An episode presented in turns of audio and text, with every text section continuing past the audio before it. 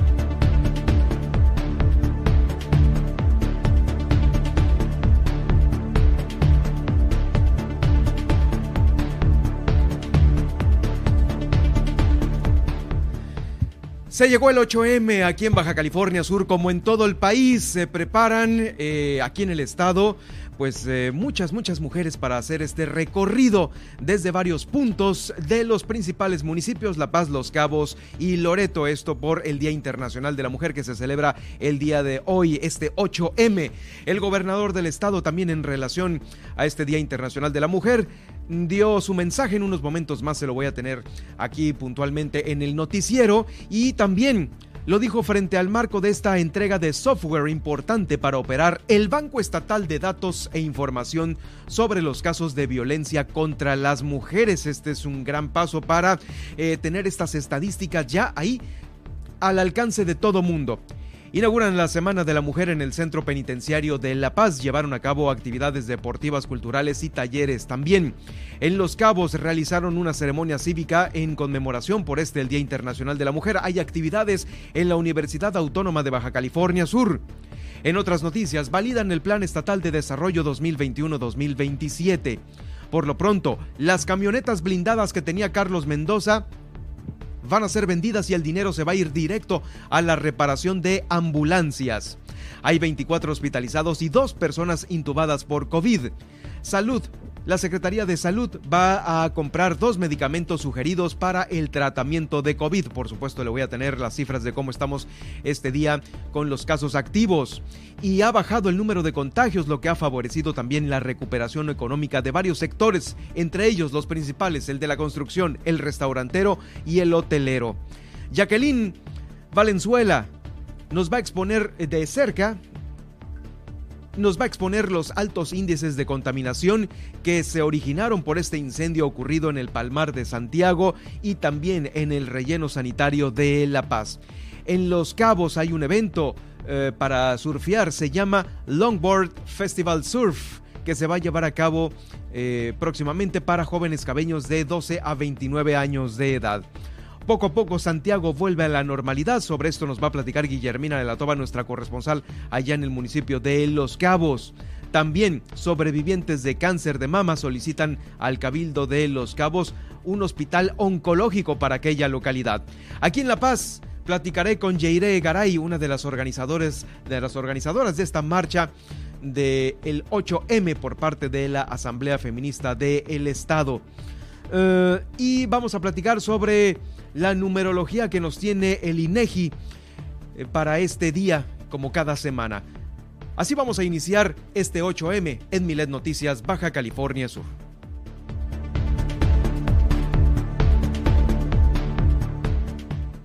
Ahora, Milet Noticias Baja California Sur. La información más importante de las últimas horas. Todas las noticias. Todo el tiempo por el 95.1 de FM en La Paz y 91.5 FM en Los Cabos, con la potencia radial y el respaldo informativo de Grupo Milet México. Conduce Germán Medrano.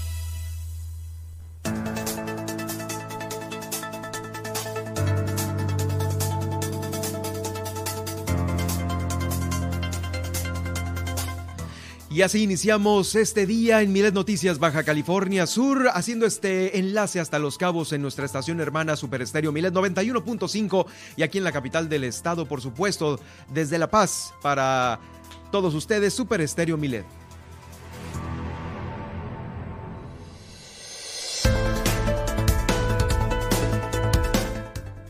Los saludo con el gusto de siempre, su servidor Germán Medrano, quien los invita para que se quede en, estos 120 minutos de información, lo más importante que ocurre aquí en nuestro estado, en este informativo. Me acompaña como todos los días Nadia Ojeda. ¿Qué tal Nadia? Un eh, placer saludarte en este 8M. Así es, Germán, un placer saludarte también a ti y a todos nuestros radioescuchas. Desde las 11 de la mañana estamos conmemorando este día aquí en Super Estéreo Milet. Y bueno, pues espero que les haya gustado la selección musical que hice para ustedes. Así es, una selección muy ad hoc para este día, el Día Internacional de la Mujer. Por lo pronto, lo invito para que se quede aquí en esta frecuencia, en el 91.5 de FM en Los Cabos y también en la capital del estado, aquí en La Paz, desde el Malecón, desde la zona dorada de la capital, en el 91. en el 95.1 de FM, Miles Noticias, Baja California Sur. Eh, si no puede quedarse, lo invito a que para que más tarde escuche el noticiero a través de las diferentes plataformas que usted ya conoce. Estamos en Twitter en arroba Germán Medrano haciendo esta transmisión en directo, también en Facebook haciendo este Facebook Live y claro, más tarde va a quedar el podcast de esta emisión en Spotify, en iHeartRadio, en TuneIn, en Alexa y en Seno.fm. Alexa sintoniza las noticias con Germán Medrano y ahí estará para todos ustedes la información más importante de nuestro estado. Por supuesto, todos los días el gallito inglés lo puede conocer a las 10 de la mañana con Luis Roberto El Boy y con Juan Pablo Torres Don Limón. Así es como iniciamos esta tarde en Miles Noticias Baja California Sur.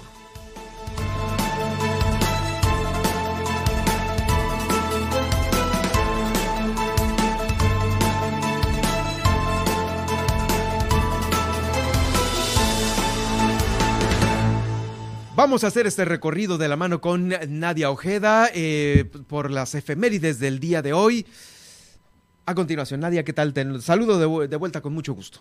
Hola, pues sí, empecemos el viaje en el tiempo de este 8 de marzo y e iniciamos en 1900 y es cuando las mujeres alemanas exigen acceso a la universidad. De acá nos vamos a 1910 y es que el rey Alonso VIII de España firma la Real Orden de Instrucción Pública por la que se permite que las mujeres españolas también cursen estudios superiores. Ahora vámonos a 1917 y es que con motivo del Día Internacional de la Mujer Trabajadora y las, y las manifestaciones que se llevaron a cabo en Rusia, se considera este día como punto de partida de la Revolución Rusa que estalla finalmente en octubre de ese mismo año. Ahora vámonos a 1921 y es cuando Einstein recibió el premio Nobel por sus aportaciones a la física teórica, especialmente por su trabajo en la ley del efecto fotoeléctrico, así como también aportó a la astronomía con su teoría espacial de la relatividad, con la cual explicó el movimiento de la órbita de Mercurio. Ahora vámonos a 1922 y es cuando se celebra por primera vez en China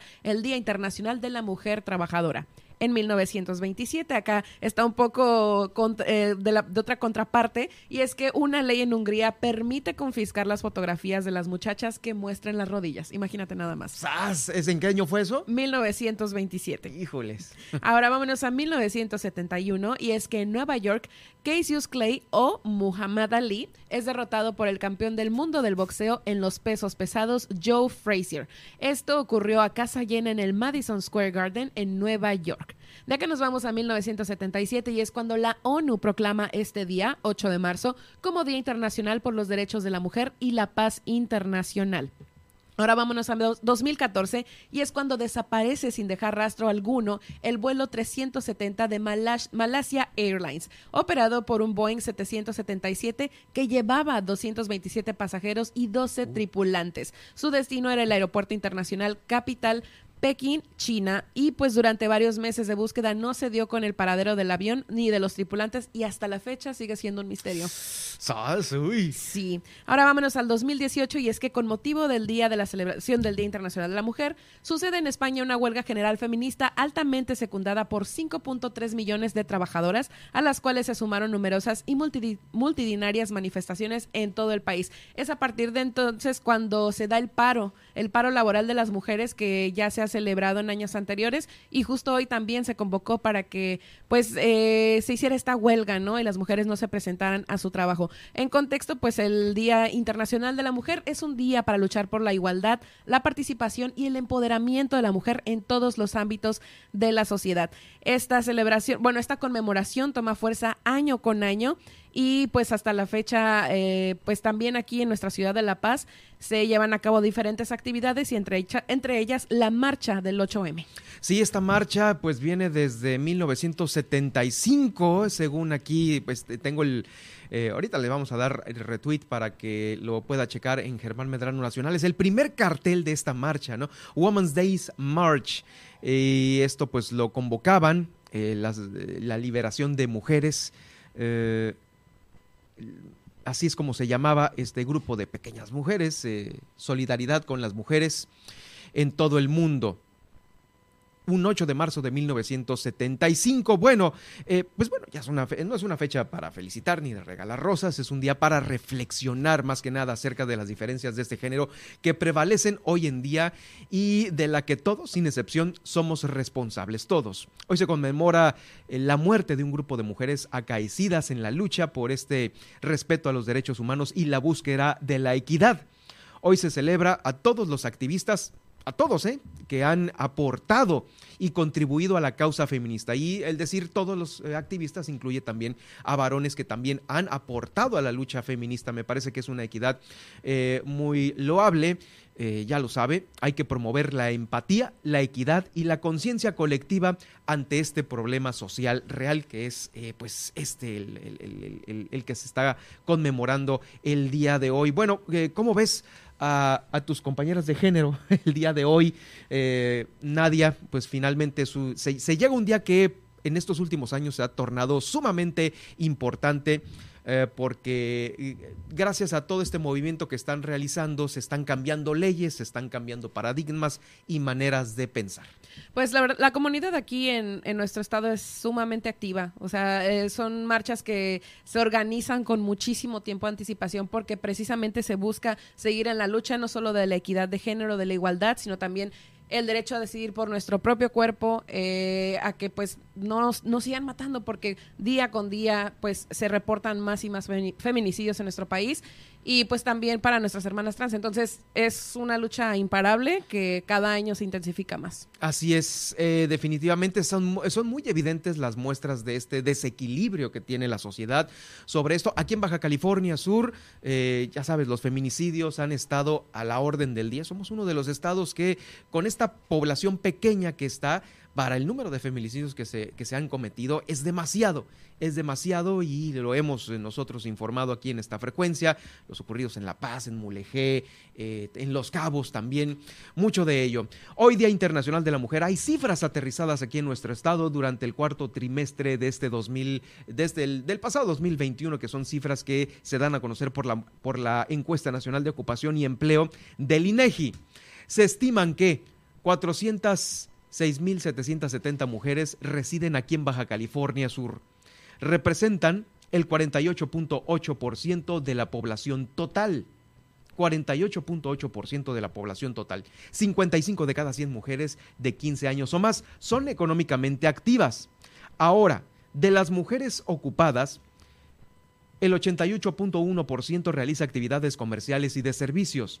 El 14.8% trabaja más de 48 horas a la semana y el 53.3% tiene acceso a instituciones de salud y otras prestaciones laborales. Son las cifras que nos da a conocer el INEGI el día de hoy, Día Internacional de la Mujer. Datos aterrizados aquí para Baja California Sur. Ahora, en nuestro estado se está convocando a esta marcha en los municipios de La Paz, Los Cabos y también de Loreto.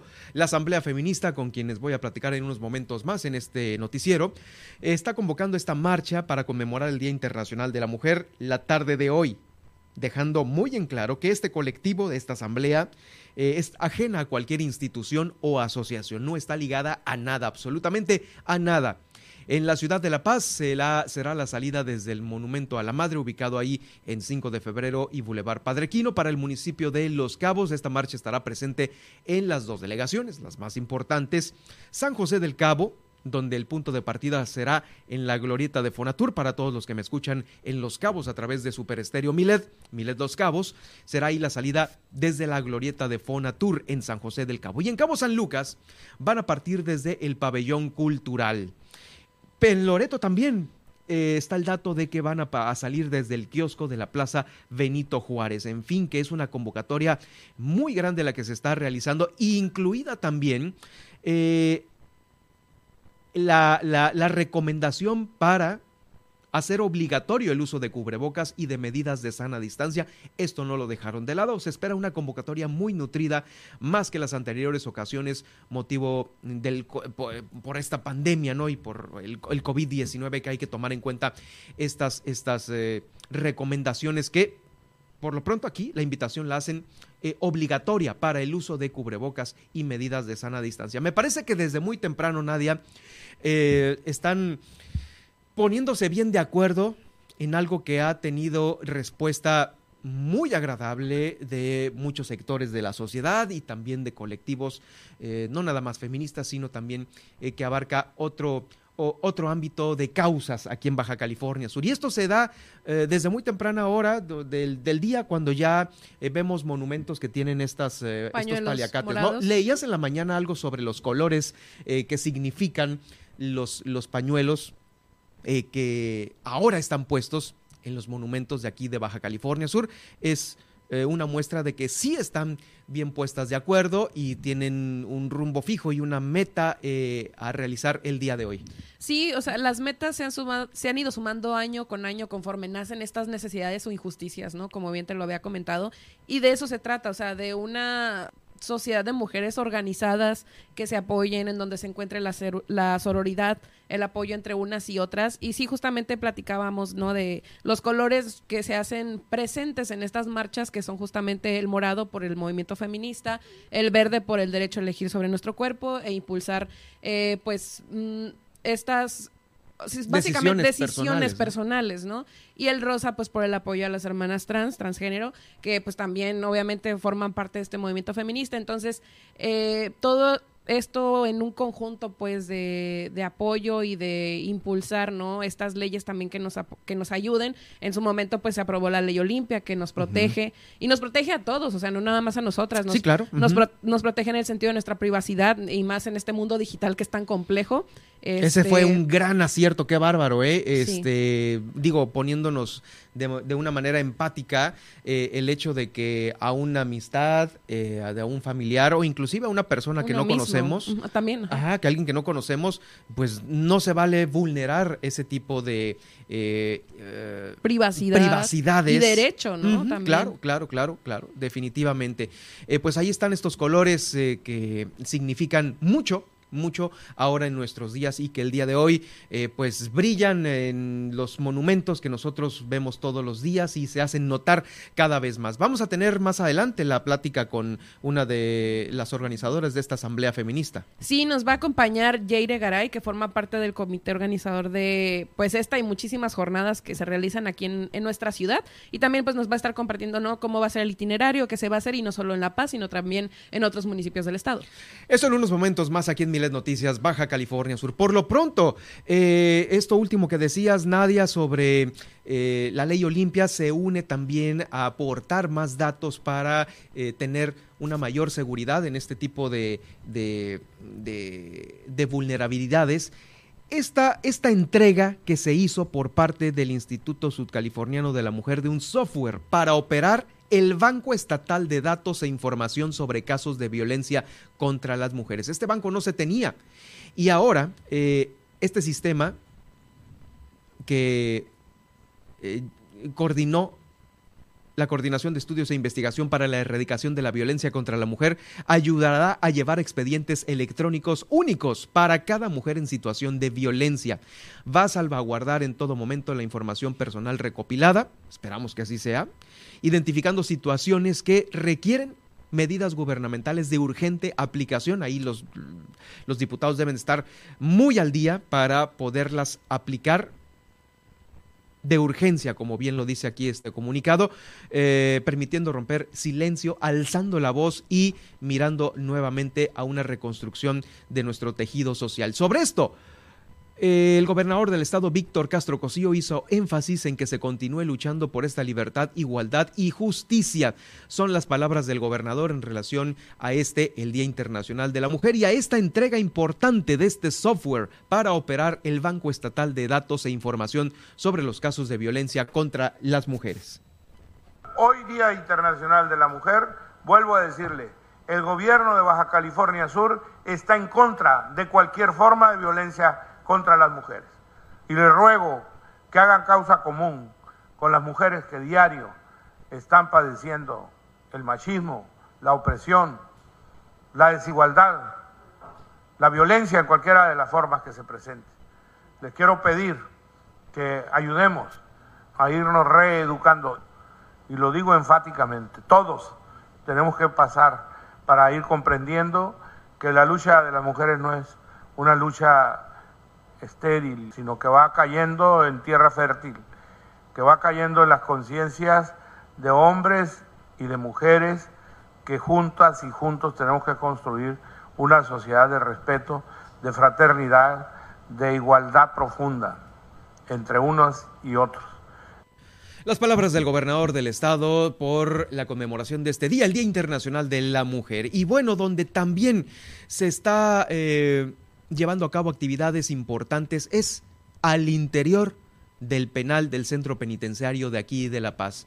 Esto es en el marco de este tipo de actividades. El sistema penitenciario inauguró esta Semana de la Mujer eh, en la que mujeres privadas de su libertad llevarán a cabo distintas actividades. Se encuentran 38 mujeres internas quienes, eh, con el apoyo de instituciones públicas y asociaciones civiles, son eh, capacitadas pues también en esta reconversión del de el tejido social, logrando a la fecha que 13 de ellas puedan culminar sus estudios de preparatoria y 8 en los niveles de primaria y secundaria respectivamente. También hay actividades programadas este, hasta el 15 de marzo en donde participarán ahí en el penal instituciones como eh, el Instituto Sudcaliforniano del Deporte, el de la Mujer, la Comisión Estatal de Derechos Humanos, los centros de salud, la Secretaría de Educación Pública, también Tránsito Municipal, el Centro Estatal de Prevención eh, del delito con participación ciudadana, también el Instituto Internacional de Rescate, Seguridad, Justicia, Deporte y Salud,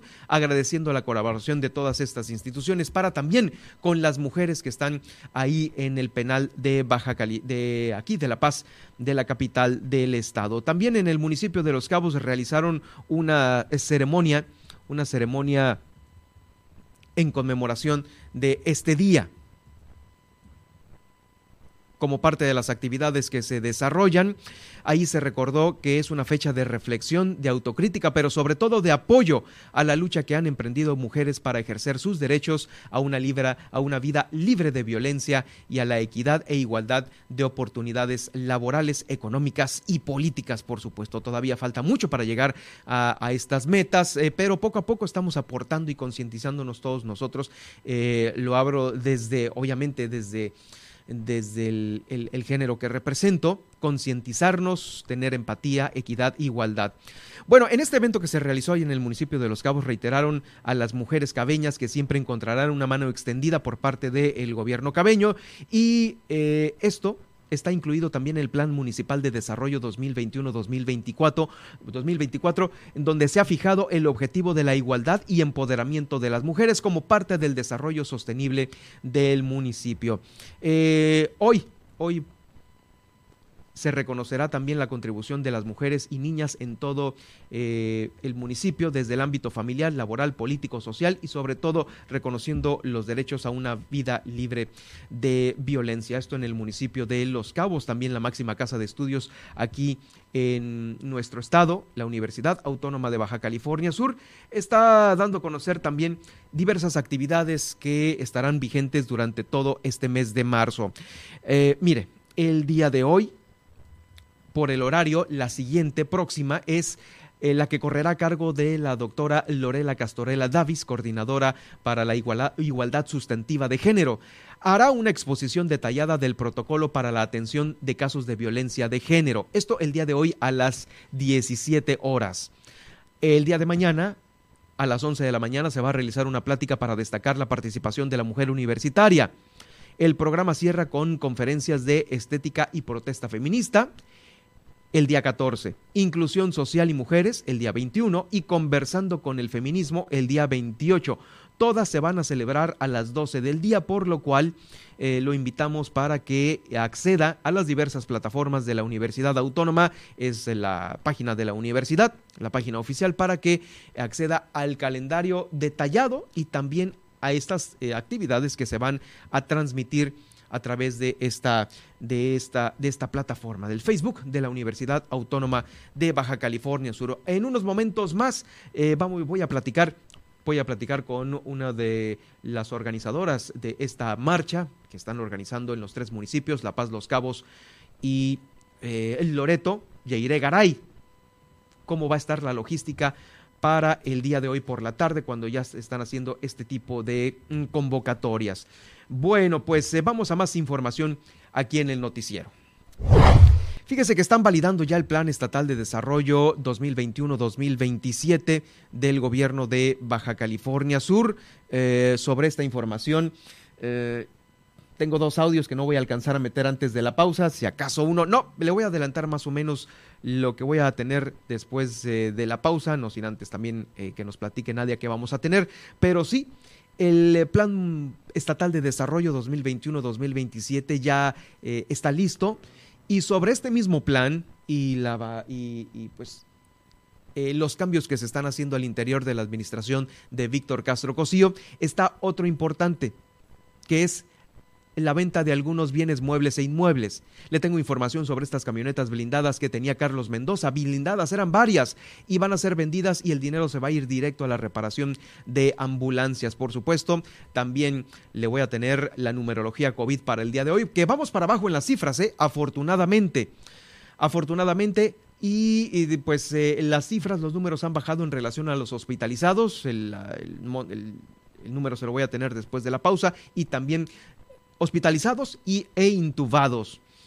Eh, pero también tenemos más, más adelante aquí en el noticiero. Nadia, ¿qué tenemos a continuación?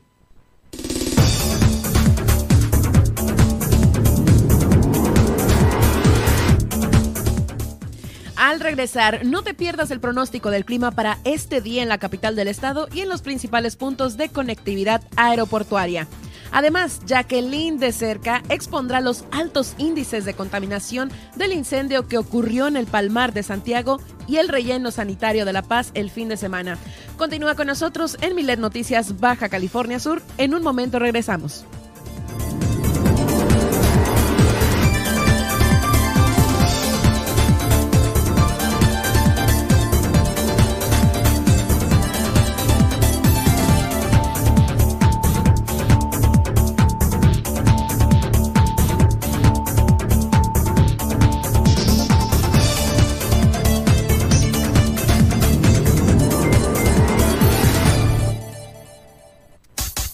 Estas son las noticias de Baja California Sur en Milet Noticias. En un momento regresamos. En el 95.1 FM de La Paz y 91.5 en Los Cabos, Milet Noticias Baja California Sur. La información más importante del estado, México y el mundo con Germán Medrano. De lunes a viernes a las 2 de la tarde. Milet Noticias Baja California Sur. A las madres y padres de familia les envío este audio para recordarles que las niñas y niños deben llegar a clase con su cubrebocas bien puesto. También les recuerdo que el salón estará a la mitad de su capacidad para salvaguardar la salud de nuestros alumnos. Porque en la escuela queremos que estén seguros. Con todas las medidas de seguridad, estamos listos para un regreso a clases saludable. En el gobierno de Baja California Sur, te queremos seguro. Gobierno del Estado de Baja California Sur. Estás escuchando. Estás escuchando. Super Estéreo Milet. X, H, B, C, P, Z, FM. En el 95.1 FM. Desde La Paz. Y X, H, M, P, J, FM. En el 91.5 FM. Desde Los Cabos, Baja California Sur. Super Estéreo Milet. Emisoras integrantes de Grupo Milet México. A México lo mueve la esperanza de construir un país mejor para todas y todos, donde se ponga primero a las y los que menos tienen. Lo impulsan quienes con sus estudios buscan salir adelante, las y los que quieren una vejez digna y quienes dan vida al campo. Este año la esperanza nos llevará a sumar más voces, manos y corazones a nuestro movimiento para que la transformación continúe llegando a todos los rincones del país. Morena la esperanza de México. Es la hora de la verdad, la prueba reina del sabor y la salud. Y arrancan. Ni las trampas del Chescolín detienen al elotito. La fresa toma la delantera con su potencia natural. La media naranja reparte cariñitos. Las chatarras se caen a pedazos por el exceso de carbohidratos, sodio y azúcares que les dañan su salud cierre trepidante. Los alimentos saludables triunfan en la carrera de la salud. Come como nosotras y ponte saludable. Pura vitamina. Estás escuchando. Estás escuchando. Super Estéreo Milet.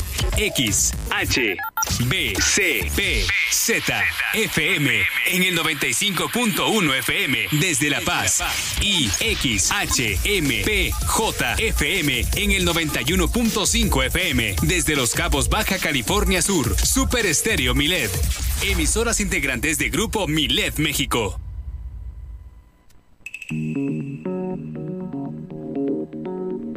Continuamos en Milet Noticias, Baja California Sur. Le quiero agradecer a usted que nos sintoniza todos los días a través de la estación en Los Cabos Super Estéreo Milet 91.5 de FM y aquí en la capital en el 95.1 de FM. Gracias a sus comentarios que nos hacen llegar a la línea Milet. Tenemos algunos, eh, Nadia.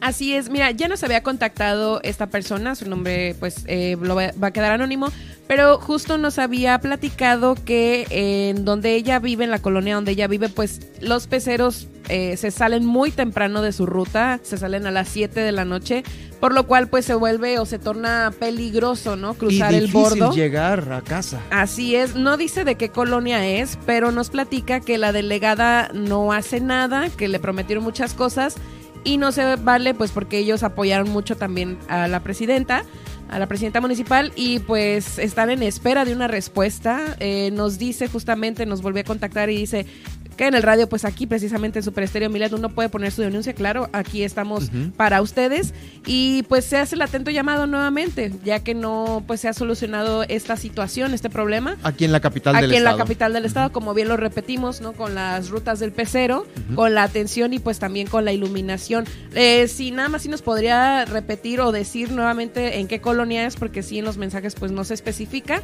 Y pues nos escribió también, aquí les voy a leer otro mensajito que dice, ay, discúlpenme, es que nos llega también los mensajes de las canciones. de los de la mañana. Sí, me mandaron unas fotos por acá en donde eh, tienen problemas con la iluminación. Las fotos son de día, pero fíjate que los, los faros de o los pósters están arrancados, o sea, no tienen no tienen focos o no tienen estas lamparitas.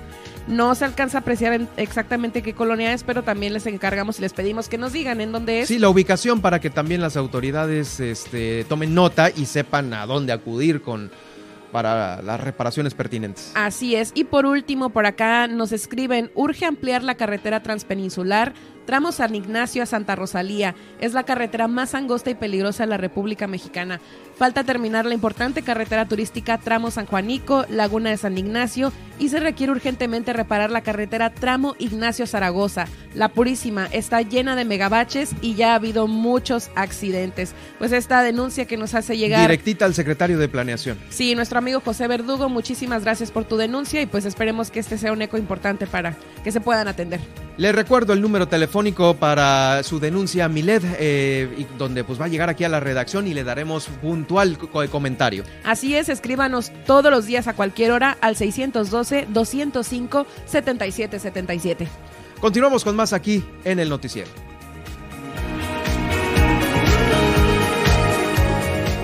Escríbenos a través de WhatsApp al 612-205-7777 y guárdanos en tu lista de contactos. Sí, no. Bueno, ya estamos de vuelta con ustedes y le comentaba sobre la validación del Plan Estatal de Desarrollo 2021-2027. Integrantes de la Comisión Permanente del Comité de Planeación de este COPLADE validaron ya el plan para eh, nuestro desarrollo de aquí del Estado y tiene como objetivo dar soluciones a las problemáticas que la sociedad misma ha expuesto. El Plan Estatal de Desarrollo, que será dado a conocer en breve, a todo Baja California Sur contempla cinco ejes rectores que son bienestar e inclusión, paz y seguridad, reactivación económica y empleo incluyente, infraestructura para todos, medio ambiente y sustentabilidad y transparencia y rendición de cuentas. Estos son los cinco ejes eh, rectores.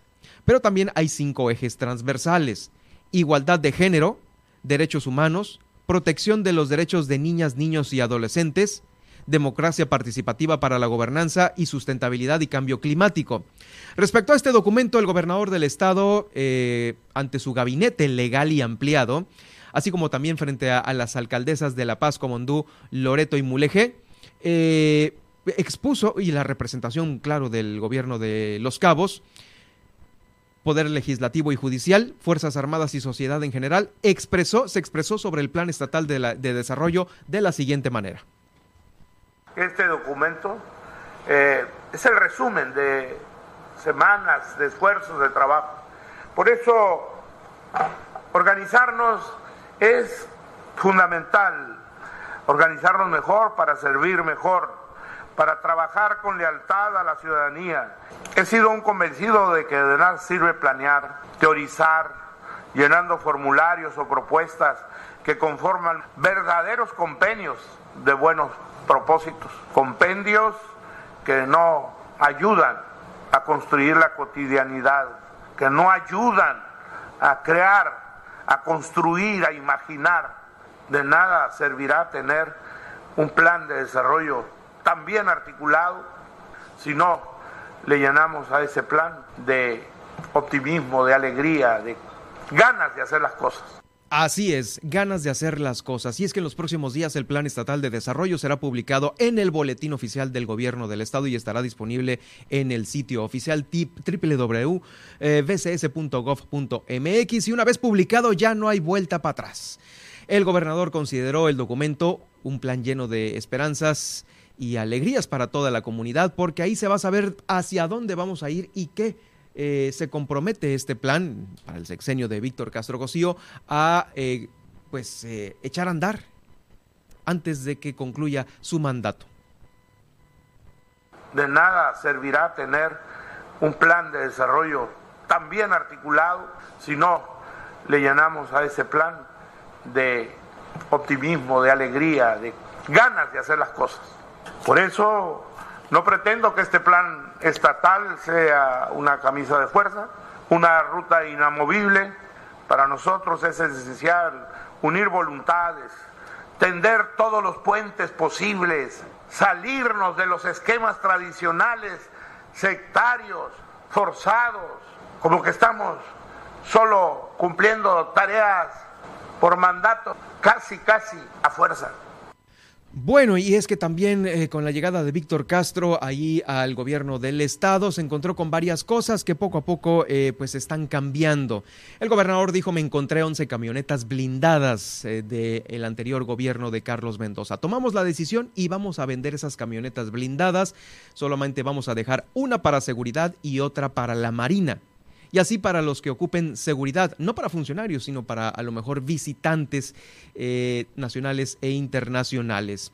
Víctor Castro, el gobernador, cuestionó la existencia de estos vehículos blindados, señalando que eh, no teme al pueblo porque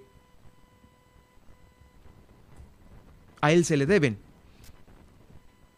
Esta no es la primera ocasión en que Víctor Castro hace mención sobre estos vehículos blindados. En septiembre del año pasado reveló que eran 10 unidades y que pues iba a ver qué se qué fin tendrían estas 10 eh, unidades. Ahorita ya se sabe que son 11 que se van a, eh, pues a reacomodar y otras se van a vender.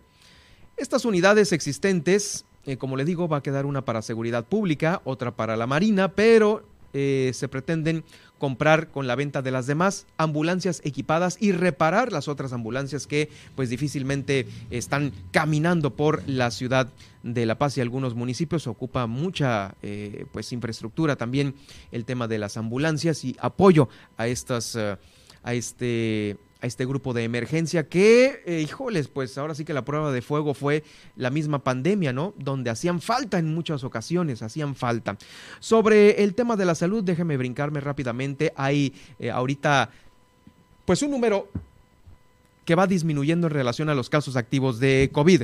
El eh, pues conteo que llevamos aquí en, en Miles Noticias Baja California Sur nos da el siguiente.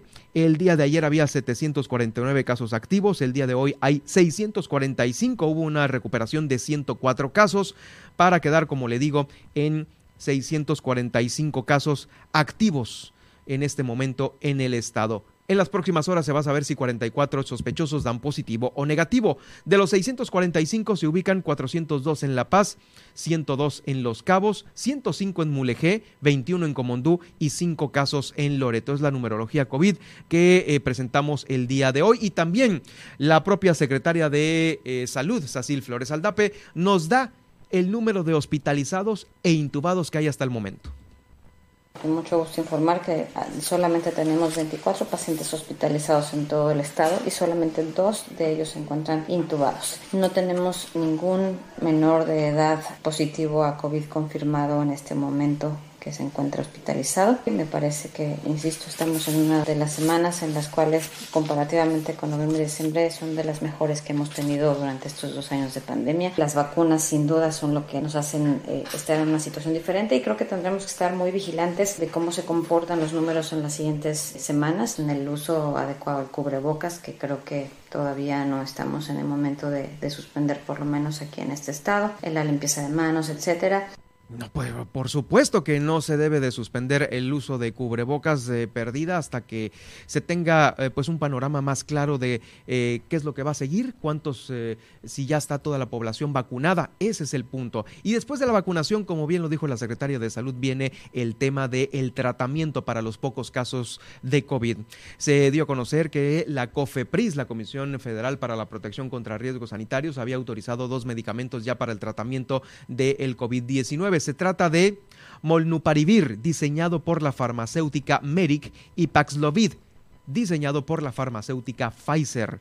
Eh, no se recomiendan utilizarse en todos los pacientes, no están indicados para cualquier persona, pero sí habrá que eh, pues ver eh, quiénes los usan y quiénes no. Pero estos dos medicamentos son los que próximamente va a adquirir la Secretaría de Salud para aplicarse aquí en Baja California Sur. Eh, justo también la baja de los contagios de COVID ha favorecido de la recuperación económica los sectores de la construcción, el restaurantero y el hotelero. Esto en comparación a la alza con el mes de enero. El cambio del semáforo este, a verde en Baja California Sur favoreció la reactivación económica para nuestro estado. En el mes de enero del 2022 cerramos con una alza de 3.835 empleos. Eh, Baja California Sur ha tenido una reactivación económica muy importante y la cifra de empleos en su totalidad, siendo trabajadores y trabajadoras, cierra en enero del 2022 con un total de 192.795 trabajadoras y trabajadores del sector privado. Forman parte de esta alza, en primer lugar, lo que es restaurantes, hotelería y construcción. En esos tres sectores es donde se viene dando con, con mayor alza del empleo.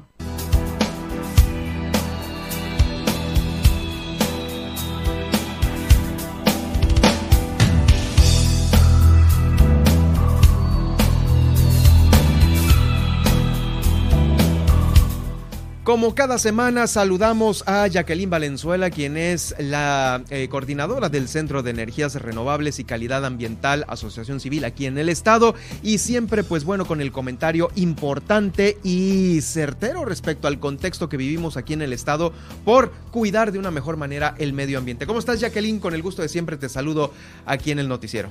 Hola, muy buenas tardes. Pues como siempre para hablar con las novedades, ahora parece que la, le traigo la novedad, como me dicen, ¿no? El tema ambiental es la nota, pero muy desafortunada. Oye, sí, ha habido muchos, eh, pues ahora sí que el tema ambiental en relación a los incendios, ¿no? Que pues no, no terminamos uno cuando ya viene el otro, ¿no?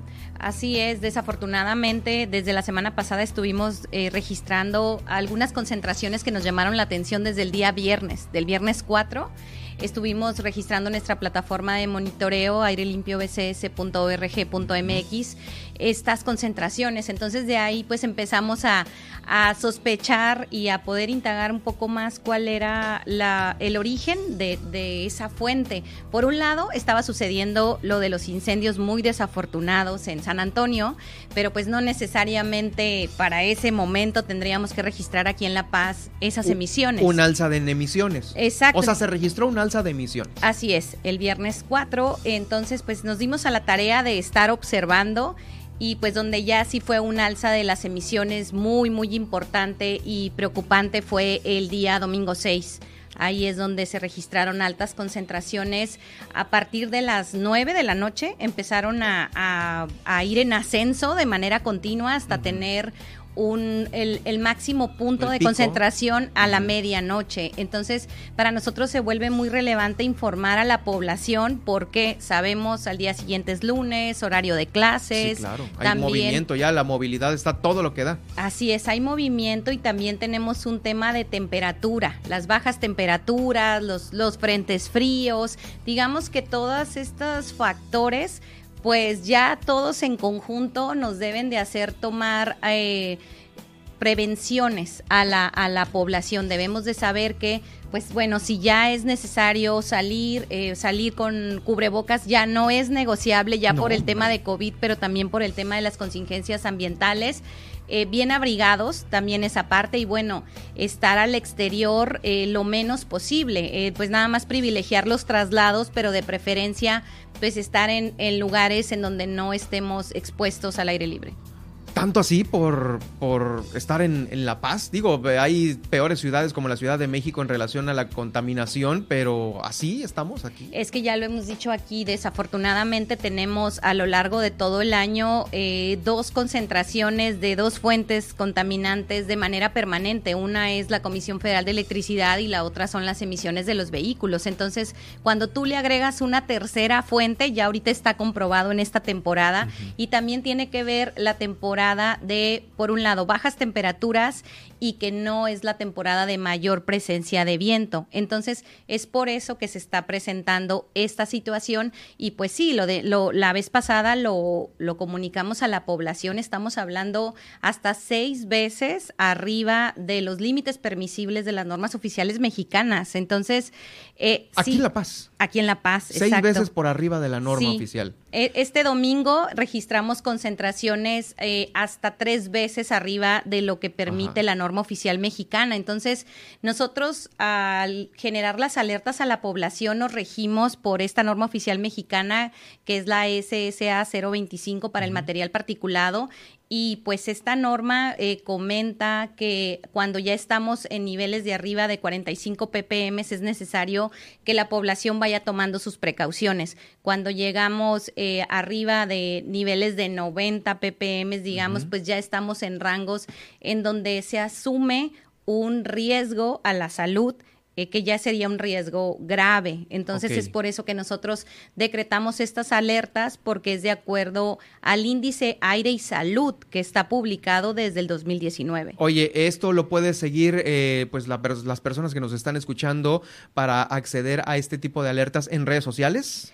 Sobre todo, eh, tenemos ¿O cómo se enteran, pues? O sea, si el domingo está el pico más alto de, de, contaminación en el medio ambiente, ¿Cómo me voy a enterar? ¿O, de, ¿O dónde me puedo enterar? Exactamente, mira, nosotros tenemos la plataforma en línea, ya la he mencionado varias veces, airelimpio.bcs.org.mx, pero si ahorita la persona entra y va a ver todas las estaciones en verde, eso quiere decir que hay buena calidad del aire. Mm. Pero como tú bien dices, ¿cómo me entero cuando no hay? A mí realmente no me interesa que todo el tiempo esté en buena calidad del aire, me interesa cuando está subiendo esta concentración y sobre todo cuando no están las condiciones para estar respirando ese aire, el aire es insalubre, entonces ahí es donde nosotros generamos las alertas en redes sociales. Ya damos una recomendación específica de no exposición a la población. Entonces, eh, le reitero a la población nuestras redes sociales, arroba cerca la paz en Facebook. Cerca con C. Sí, cerca con C. Eh, y además estamos en Twitter también, igual como arroba cerca la paz. Entonces es importante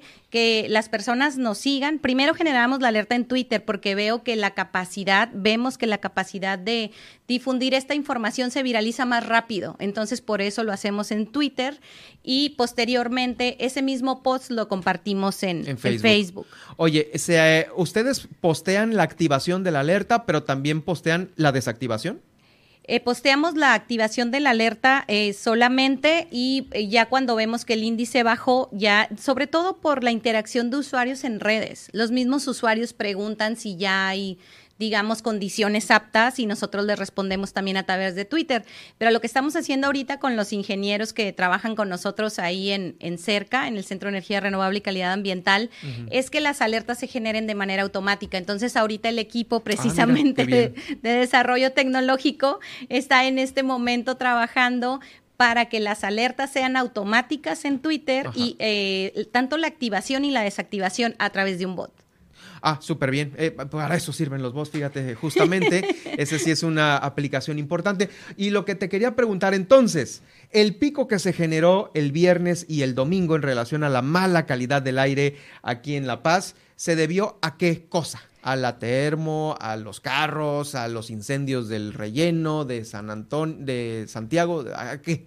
Entendemos que este tercer factor que se sumó sí fue el incendio del relleno sanitario, que también entendemos que desde el viernes ya había iniciado, por eso vimos esas concentraciones pues elevadas pero el domingo parece que pues ya a partir de las condiciones meteorológicas se, se difundió, ya abarcó más hectáreas, aumentó mucho más. Sí, porque puede estar, el relleno siempre está prendido abajo, siempre.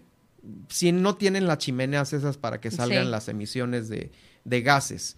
Eh, pero de, de menos a más se va encendiendo cada vez más, cada vez más, cada vez más, hasta que truena el domingo. Sí, sobre todo tenemos que entender eh, que los factores meteorológicos ya están directamente ligados a las fuentes de emisión. Por ejemplo, si vemos ahorita en tu linda ventana que vemos el puerto de La Paz, yo ahorita consciente que estoy investigando el relleno sanitario, sabiendo que sigue encendido, yo me preocupo. ¿Por qué? Porque mira las la, ráfagas de viento que hay, entonces... Pero, pero, pero sería al revés, o sea, mucha gente dirá, ah, pues hay viento, de volada se, van a, se va a llevar la contaminación. No, no, no, es un no, sería algo lógico eso, ¿no? Pues puede ser un, un pensamiento en el imaginario colectivo, pero realmente de manera química, con una inyección de oxígeno, pues esto prende y no hay manera de detenerlo. Ah, bueno, se puede encender más el, el incendio, sí. O sea, son dos, o se enciende más y aparte se lo lleva más rápido el viento, ¿no? Exactamente, esa fue eh, la característica que pasó el día domingo a diferencia del día 13 de febrero. El día 13 de febrero la nube duró tanto tiempo en la ciudad, prácticamente dos días, porque no tuvimos ráfagas de viento. Un chorro de tiempo, Entonces, el domingo en la noche, domingo los 12, o sea, ya parece que lo que es, vamos a notar un patrón aquí. eh, que lo que sucedió es que ese domingo en la noche sí había viento. Entonces la nube de contaminación no duró tanto tiempo en la ciudad. De hecho, ya el lunes a mediodía ya veíamos despejado. Híjoles, pues qué, qué importante esto que nos estás platicando sobre las alertas y, y... Ustedes nada más emiten la alerta, pero eh, ¿Hay alguna recomendación directa hacia el ayuntamiento, al director de servicios públicos, el encargado del relleno sanitario? Porque ahorita pues ya eh, sacaron un comunicado diciendo de que vamos a estar yendo al relleno para que no se encienda y a estar vigilando y haciendo rondines. Eh, ¿Están estas, estos llamados de ustedes hacia las autoridades encargadas del relleno? Estamos en colaboración para el tema de monitoreo de la contaminación, como ya lo había hablado, para adquirir casetas normativas que precisamente nos den información de manera puntual y de manera asertiva sobre esto pero además de eso creo que ya estamos en el momento de, de, instalar un comité permanente para el tema de residuos. O sea, yo creo que, que eso ya no puede esperar. No, ya está llegando al límite. Ya, ¿eh? ya está, sobre todo por de quién es la obligación, que es del municipio, ¿no? En su ámbito de actuación, también muchas de las acciones que se podrían llevar a cabo en el corto plazo pueden ejecutarlas, porque ya sabemos que en el caso de la contaminación por fuentes móviles, bueno, es el gobierno del estado, los usuarios, la verificación, hay todo un proceso de gestión que no lo hace tan rápido.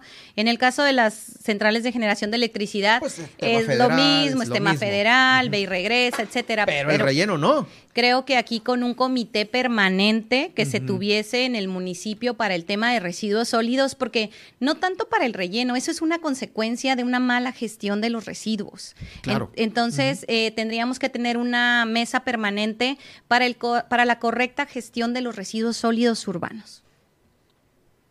Volvemos al basurero, el manejo de la basura, ¿no? Así es. O sea, tendríamos que, ¿qué? ¿Empezarla a separar? Pues mm, por lo pronto. Porque el que se encienda es porque está revuelto todo, ¿eh? Todo con todo.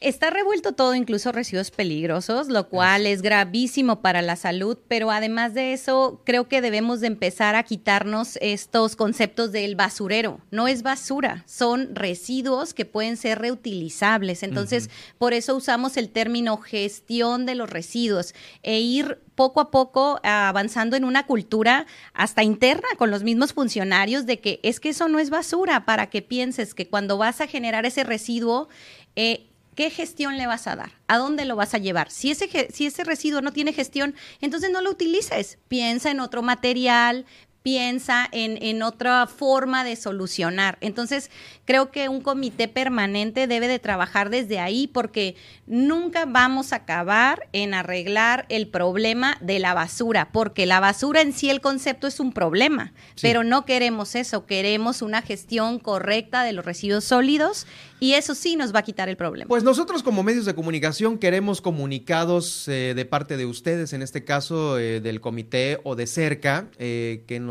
den a conocer. Avisamos y no nos pelaron. Avisamos y no hicieron nada.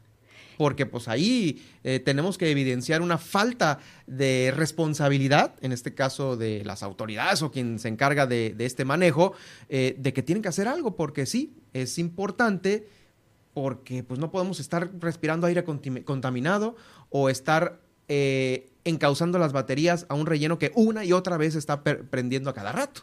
Sí, totalmente. Creo que hay algunas causas, hay algunos problemas ambientales en donde el tiempo ya se acabó y creo que en este tema del relleno sanitario el tiempo ya se acabó porque ya se venía diciendo por el tema de capacidad, pero ahora ya tienen otra externalidad encima de que pues los fenómenos meteorológicos, el comportamiento de los parámetros meteorológicos, eh, no, cada vez es menos predecible.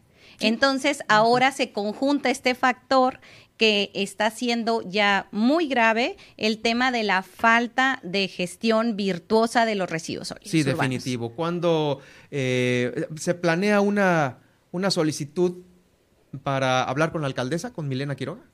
Eh, pues estamos eh, de manera permanente con gestión integral de la ciudad, eh, como les comentaba, haciendo esta colaboración para un plan de acción municipal ante cambio climático que es el gran paraguas y ahí entra todo. Me estamos metiendo también la eficiencia energética y también estamos metiendo el tema de residuos sólidos. Es que todo va de la mano.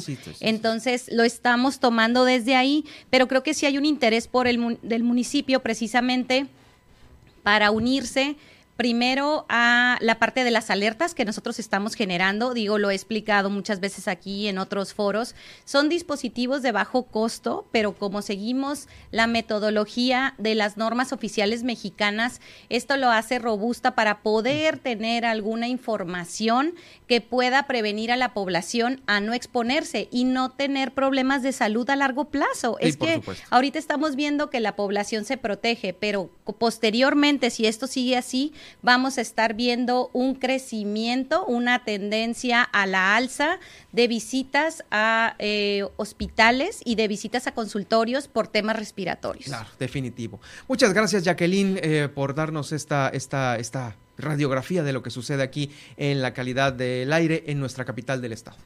Muchas gracias y pues nos escuchamos el próximo martes. Claro. Jacqueline Valenzuela, eh, directora del Centro de Energía Renovable y Calidad Ambiental. Vamos a la pausa y cuando regresemos.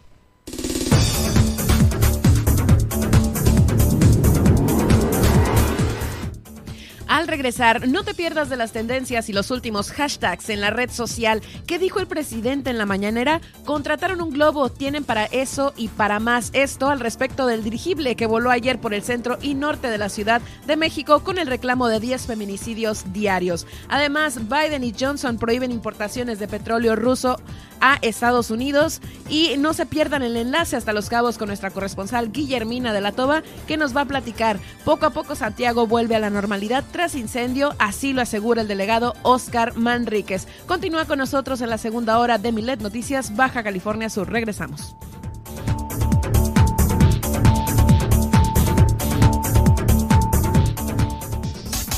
Estas son las noticias de Baja California Sur en Milet Noticias. En un momento regresamos.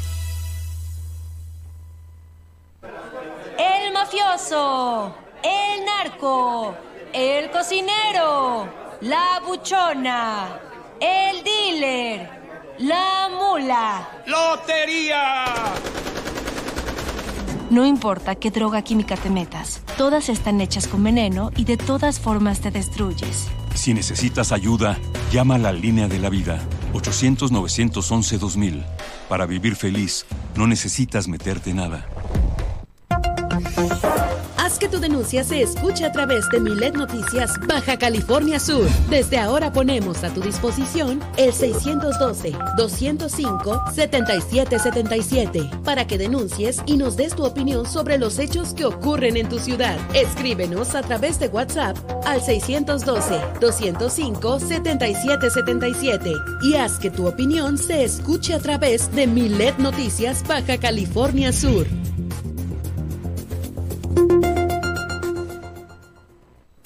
Estás escuchando. Estás escuchando. Super Estéreo Milet. X, H, B, C, P, Z, FM. En el 95.1 FM. Desde La Paz. Y X, H, M, P, J, FM. En el 91.5 FM. Desde Los Cabos, Baja California Sur. Super Estéreo Milet. Emisoras integrantes de Grupo Milet México. Germán Medrano y todas las noticias de Baja California Sur en un solo espacio. Milet Noticias. Continuamos.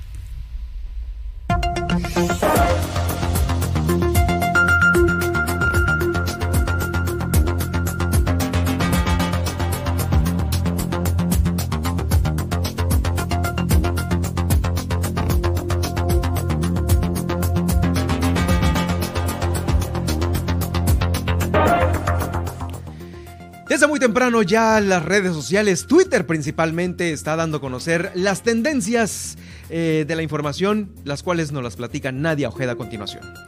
Un poquito antes de entrar a las tendencias, Ah, nos bueno. llegó otro mensaje de denuncia ciudadana eh, a la ciudadana Mari que quiere reportar una ambulancia abandonada desde hace seis meses aproximadamente, ubicada en calle Encinas, esquina con Madero, Colonia Centro, en La Paz, Baja California Sur. Pues ahí está para el estado eh, este anuncio en donde pues hay ambulancias que ocupan repararse, ya lo dijo el gobernador, una vez que se vendan los carros blindados a reparar ambulancias y una de estas abandonadas se encuentra en la calle En la calle Encinas, esquina con Madero, Colonia Centro. Pues ahí está. Pues también, si la dejan ahí seis meses estacionada, el, la propia institución pues está generando chatarra en la vía pública, lo cual pues hay que poner el ejemplo, ¿no?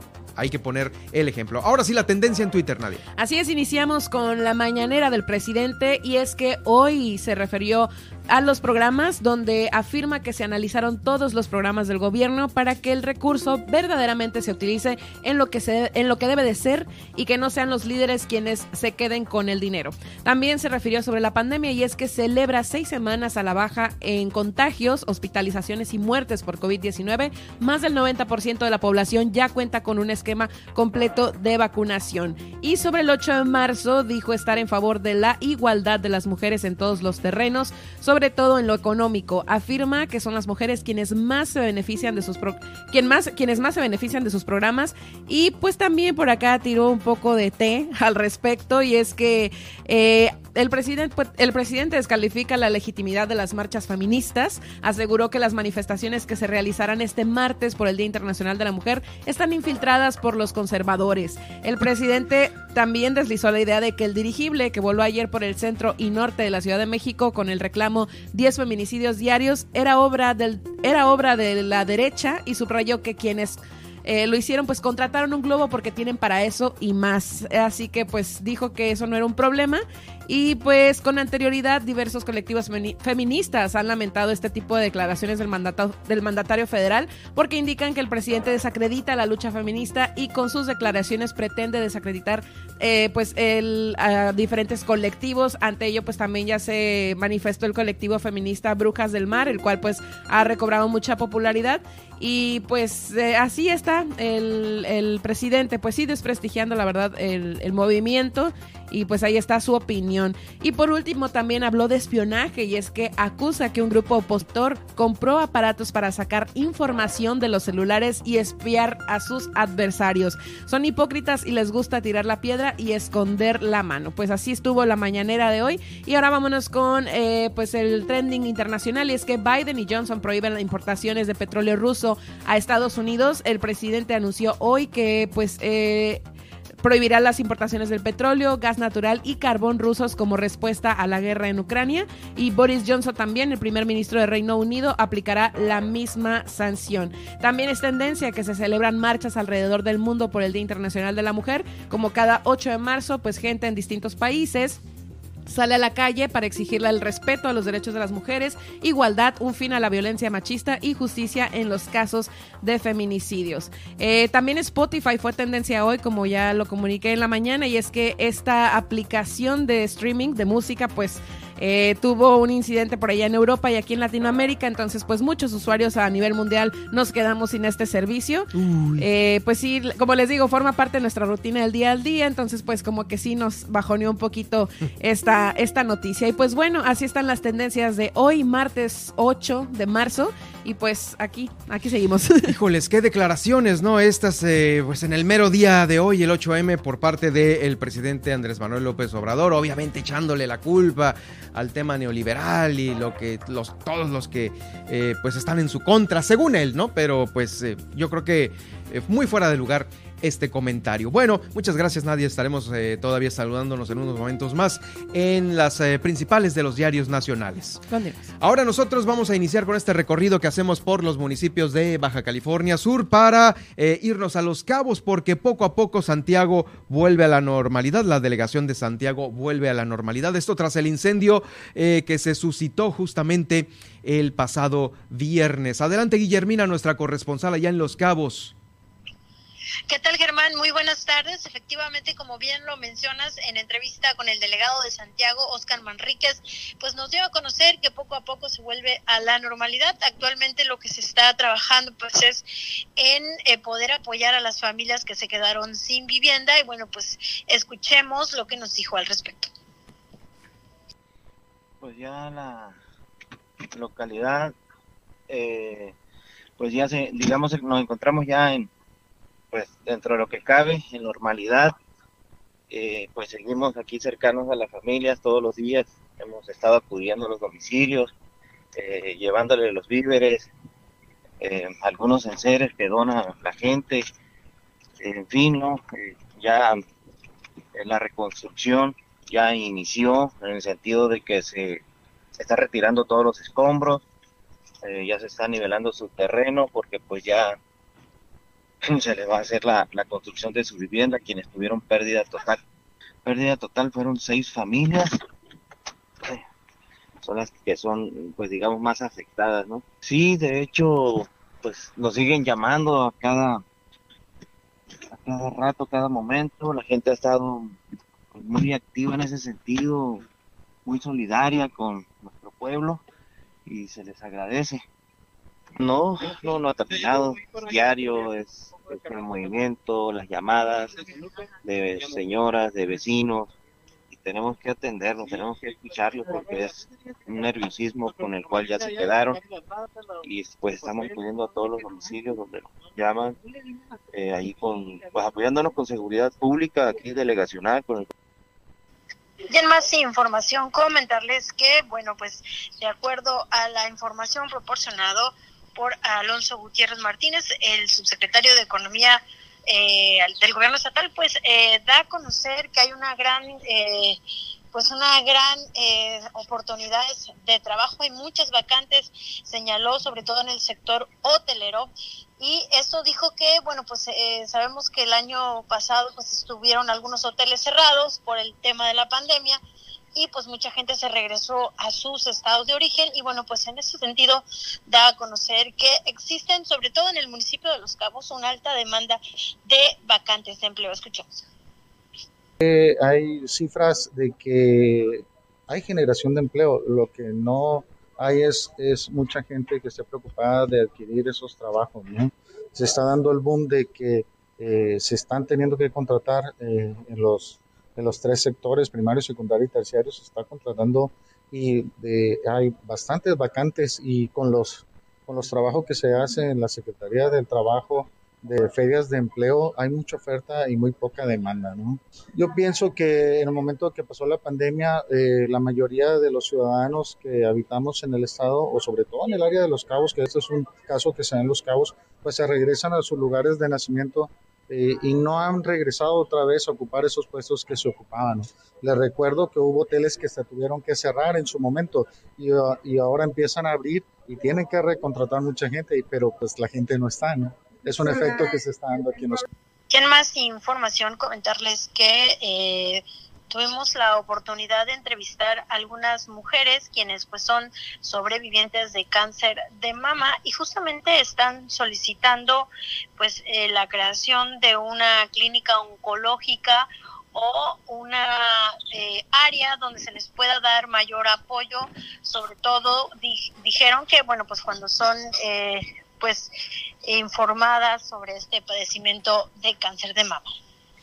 Estamos solicitando la construcción de un centro oncológico y la creación de un departamento en el DIF o en alguna parte del ayuntamiento que dé apoyos directos a las personas que están en tratamiento y que requieren apoyos urgentes, que no tengan que, que andar este, batallando para recibirlos.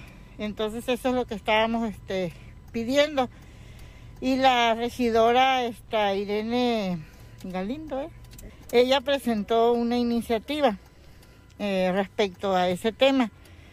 Entonces veníamos a apoyar, pero este, todos los regidores este, con los que pudimos hablar allí, todos están de acuerdo en el punto, pero eh, lo que nos dicen que se llegó a la, al acuerdo de revisarlo bien, le van a hacer algunas adecuaciones y la semana que entra se estaría otra vez este, presentando en, Cabildo. Ese es el acuerdo en el que quedamos. Pues es la información, Germán, aquí en el municipio de Los Cabos. Gracias, Guille. Pues bueno, vamos a estar atentos también a ver esta tarde cómo se desarrolla la marcha 8M que va a salir eh, obviamente del municipio, no, de la delegación de San José del Cabo y de Cabo San Lucas, ¿correcto, no? Así es, Germán, estaremos muy atentos para eh, pues darle seguimiento a este tema y por supuesto mañana estaríamos llevando la información. Gracias, Guille, una muy buena tarde para ti. Excelente tarde para todos.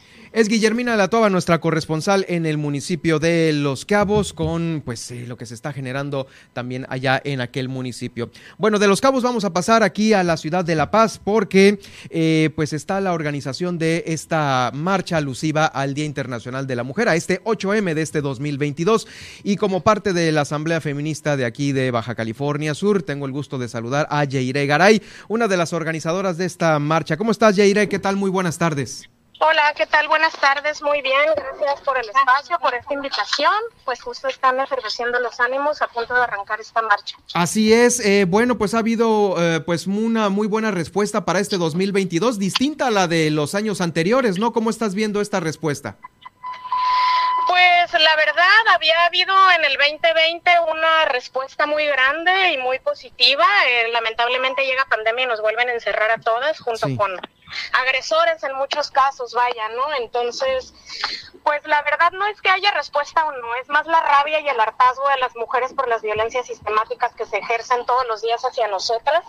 Y pues es una rabia contenida, un dolor que nos transversaliza a todas y también la sororidad y la unidad del amor de las mujeres, ¿no? Porque sabemos que unidas es como no nos vence el sistema.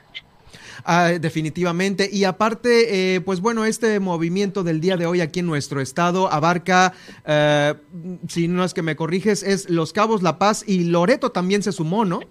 Se suma Loreto, sí, ayer nos informan las compañeras de Loreto que se suman. Entonces, eh, pues ahorita te menciono los puntos de los que vamos a estar saliendo. En la ciudad de La Paz, pues es de desde el Monumento a la Madre. Ahorita justamente estamos, eh, pues, llegando ahí a acomodar algunas cosas, a recibir los contingentes. En la ciudad de San Lucas es desde el pabellón cultural y en la ciudad de San José del Cabo es desde la glorieta Fonatur. Y pues eh, las compañeras de Loreto están convocando en el kiosco. Ahí está, esos son esos tres. Eh, ¿No se subo nada de Comondú y Mulegé? Pues hasta el momento no, eh, porque probablemente sean pocos los, los contingentes sean reducidos o las colectivas, o pues también es el tema, ¿no? De la cultura tan tradicionalista y es ese miedo que nos da de repente de salir a, a protestar, a ejercer nuestro derecho a la iconoclasia, a visibilizar las violencias sistemáticas y a visibilizar las deficiencias de las instituciones y del gobierno hacia la eficacia de pues, sus acciones que quieren promover programas para la protección a la mujer, pero pues no les dan recursos, entonces difícilmente pueden tener un resultado positivo. Esa sería una de las principales solicitudes de la Asamblea, eh, un recurso real y un apoyo real. Pues de alguna manera es de la asamblea y de varias colectivas. La asamblea, la asamblea formamos parte mujeres que integramos colectivas y muchas otras que no. Entonces, eh, en un pronunciamiento que diremos al rato, ya cuando termine nuestra marcha y hagamos nuestras actividades planeadas para el final de la marcha, pues entonces ahí se van a poder hacer escuchar todas las exigencias que nos deben, ¿no? Eh, tanto el gobierno como el sistema. Correcto, ahí está. Eh, la invitación, pues bueno, para todos quienes eh, es exclusiva para mujeres la invitación. Pues de alguna manera eh, tenemos un orden de los contingentes. En el primer contingente se los menciono para quienes quieran unirse. ahí van a estar encabezándolo las madres buscadoras y víctimas indirectas de mujeres asesinadas. En el segundo contingente van a estar madres y sus crías, sus infancias, salvaguardado, claro, para que puedan marchar con sus crías de manera segura. En el medio de la marcha va la batucada, en el cuarto contingente, en el tercer contingente van mujeres a título personal y mujeres eh, institucionales y en colectivas van en el cuarto y en el quinto van disidencias sexuales. Pues ahí está esta invitación, hay que ir con algún color en especial, con alguna camiseta en especial. Pueden ir eh, vestidas como deseen, es un espacio para todas. Eh, yo creo que las protestas feministas y las marchas feministas son el espacio más seguro para las mujeres, porque no hay nadie mejor para protegernos que nosotras mismas, pero sí es importante que lleven algún distintivo de color morado o no sé, verde, para poderlas identificar que forman parte del contingente y que son parte del contingente que está salvaguardando la seguridad de todas. Ahí está esta invitación. Pues muchas gracias, eh, mucho éxito el día de hoy. Va a ser a las 4 de la tarde el llamado, ¿verdad? Así es, al punto de las 4 de la tarde, de manera simultánea, en La Paz, Los Cabos, San José y Loreto. Ahí está esta invitación. Muchas gracias, Yaire Garay. Estaremos siguiendo de cerca el desenvolvimiento de esta, de esta marcha, de este importante día. Ok, perfecto. Gracias, gracias a ti y a todas ustedes.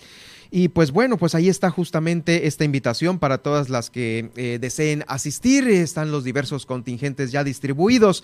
Eh, pues como lo comentó ahorita Yaire Garay, a nombre de la Asamblea Feminista de aquí de Baja California Sur, eh, sobre cómo van a estar organizados justo en este, en este mismo espacio. Bueno, pues es el 8M aquí en Baja California Sur, el que de nueva cuenta va a estar vigente este día a partir de las 4 de la tarde. Eh, los Cabos, La Paz y Loreto, los eh, municipios en donde se va a llevar a cabo esta marcha. Y me extraña de Mulegé, donde recientemente eh, supimos de uno de, un feminicidio allá en la comunidad de Guerrero Negro. allá recuerde usted que hicieron un gallo vehicular. todavía había una situación importante en Mulegé, donde ocurren muchos de estos tipos de delitos y a veces no, no se dice mucho. Bueno, es lo que se, se espera, claro para el día de hoy y ya le tendremos el reporte completo el día de mañana de cómo transcurre este importante evento. Bueno, en Mulegé, eh, perdón, en Comondú, el Instituto de la Mujer entregó reconocimientos a las mujeres de Comondú. Ahí estuvo eh, pues la presidenta estatal, la presidenta de el Instituto Sudcaliforniano de las Mujeres de Comondú haciendo eh, pues esta, esta, este reconocimiento a todas las que han eh, aportado algo ahí a la comunidad. Eh, fíjese que este estuvo también con una muy buena respuesta de parte de muchas mujeres. Julia Almaraz es la directora del Instituto de las Mujeres en Comondú. Ahí se entregaron reconocimientos en el ámbito deportivo. Se reconoció a Melisa de Jesús Zavala en atletismo, a Cristal Montiel Martínez en ajedrez y a Diana Rodríguez en softball, también a Brisa Judith Lara en voleibol y a Alejandrina Álvarez en fútbol. Eh, también se hicieron reconocimientos importantes en el campo de la salud a Beatriz Adriana Canizales, es doctora del Seguro Social. También eh, hubo reconocimientos a Valeria Figueroa Olachea, la doctora Valeria Figueroa, que trabaja como enfermera en el Hospital General de ahí de Comondú también a la enfermera Marlene Dávila Mancilla, ella trabaja en el ISTE, y a la enfermera Ana Silvia Rodríguez Osuna de la comunidad Benito Juárez. En el área de seguridad también se destacó la presencia de Maritza Valentina Cortés Rojas. Las comunidades eh, de mujeres ahí en Comondú estuvieron presentes también de varios ejidos, el 64, el Adolfo López Mateos, eh, también de la Poza Grande, la Purísima, y eh, de Ignacio Zaragoza también. En su mensaje la presidenta municipal eh, dio a conocer que las mujeres comundeñas celebran la trayectoria de este género, si no fuera por la lucha constante de ellas mismas eh, que protegen pues tanto a mujeres como a niñas en pues muchos derechos, el derecho a la educación, el derecho a la salud, a la información. En esta época estamos viviendo la igualdad, equidad y paridad de género. Estamos viviendo un episodio que va a ser trascendental para Comondú a lo mejor no somos conscientes, pero lo estamos haciendo poco a poco. Fue el mensaje de la presidenta municipal, Ileana Talamantes, por este, eh, pues por este, las actividades que realizan en torno al Día Internacional de la Mujer allá en Comondú. Bueno, fíjese que también le voy a dar a conocer, eh, me voy a regresar tantito a Los Cabos porque eh, fíjese que allá están están dando a conocer eh, pues un número importante en caso de sufrir violencia o requerir de algún servicio a cualquier mujer violentada. La Dirección de Atención Ciudadana y Vinculación Social a través de la Unidad Especializada de Violencia de Género y Familiar eh, está dando a conocer que el 624-142, 624-142 eh, de San José del Cabo eh, es la que es el número que les va a dar a, conocer eh, esta protección para todas las mujeres de, que requieran de este tipo de servicios. ¿Sí lo tenemos? Y bueno, es importante recordar que la violencia se aprende y se replica, pero no es suficiente con la intervención de la policía cuando el hecho está ocurriendo o ya ocurrió.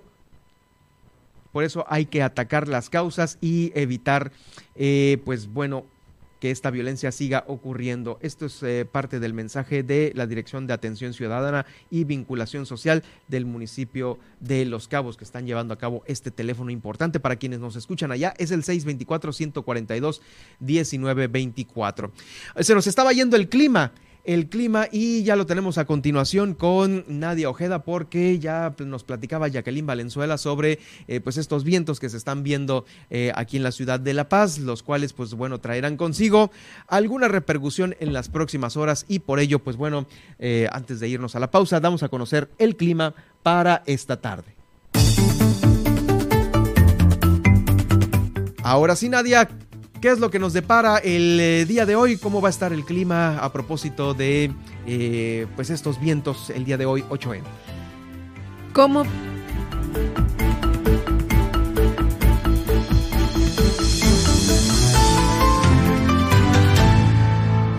Como bien lo notamos, hoy en La Paz está registrando un cielo despejado, acompañado por vientos justamente de hasta 50 kilómetros por hora y con temperaturas que oscilarán entre los 23 grados centígrados como máxima y los 14 grados centígrados como mínima, la cual irá descendiendo a lo largo del día. En cuanto al destino turístico de Los Cabos, se anticipan cielos soleados y vientos de 25 kilómetros por hora durante la jornada, además de 25 grados centígrados en la temperatura máxima y 12 grados centígrados como la temperatura mínima. Ahora vámonos al panorama nacional y es que hoy martes se registran nubes bajas, nieblas y lluvias aisladas desde Nuevo León hasta Veracruz, esto a causa del aire polar del Frente Frío número 34 y se espera ambiente fresco de 14 grados centígrados a 21 grados centígrados en el norte.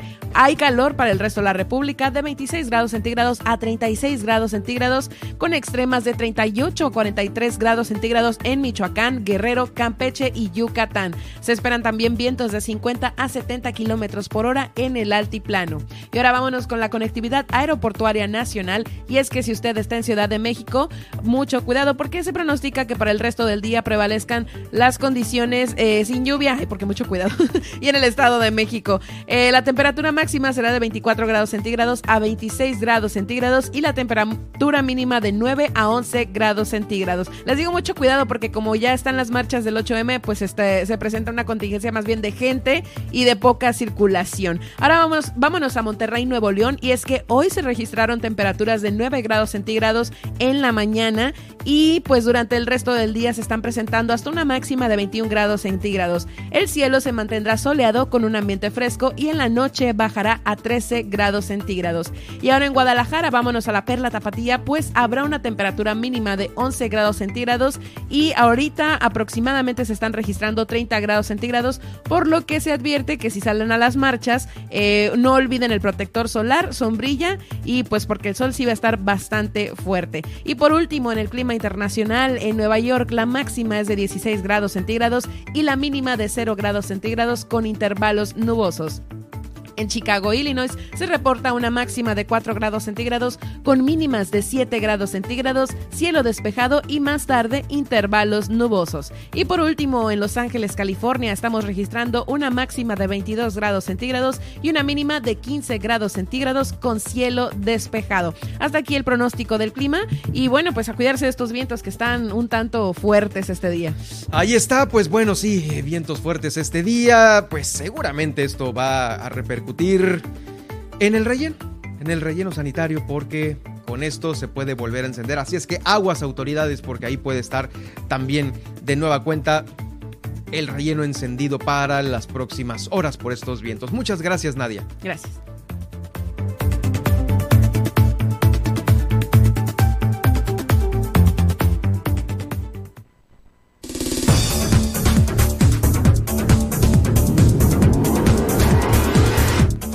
Bueno, al regresar, al regresar en este estudio vamos a tener la presencia de Ramón Zúñiga Angulo, quien es el eh, quien es el coordinador del INEGI aquí en Baja California Sur y por supuesto lo más importante que está circulando en los diarios eh, a nivel nacional e internacional, también con Nadia Ojeda ya en la recta final de Milet Noticias Baja California Sur para que nos eh, acompañe en esta próxima media hora.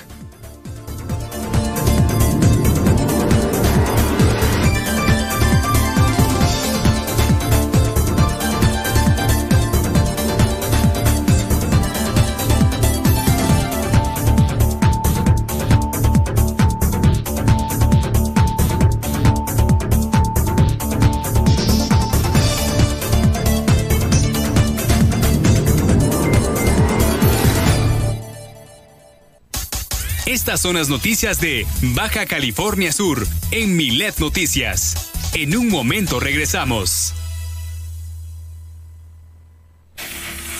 En el 95.1 FM de La Paz y 91.5 en Los Cabos, Milet Noticias Baja California Sur.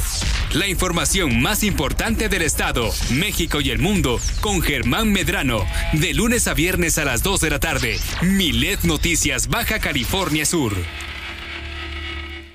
A las madres y padres de familia les envío este audio para recordarles que las niñas y niños deben llegar a clase con su cubrebocas bien puesto. También les recuerdo que el salón estará a la mitad de su capacidad para salvaguardar la salud de nuestros alumnos. Porque en la escuela queremos que estén seguros. Con todas las medidas de seguridad, estamos listos para un regreso a clases saludable. En el gobierno de Baja California Sur, te queremos seguro. Gobierno del estado de Baja California Sur.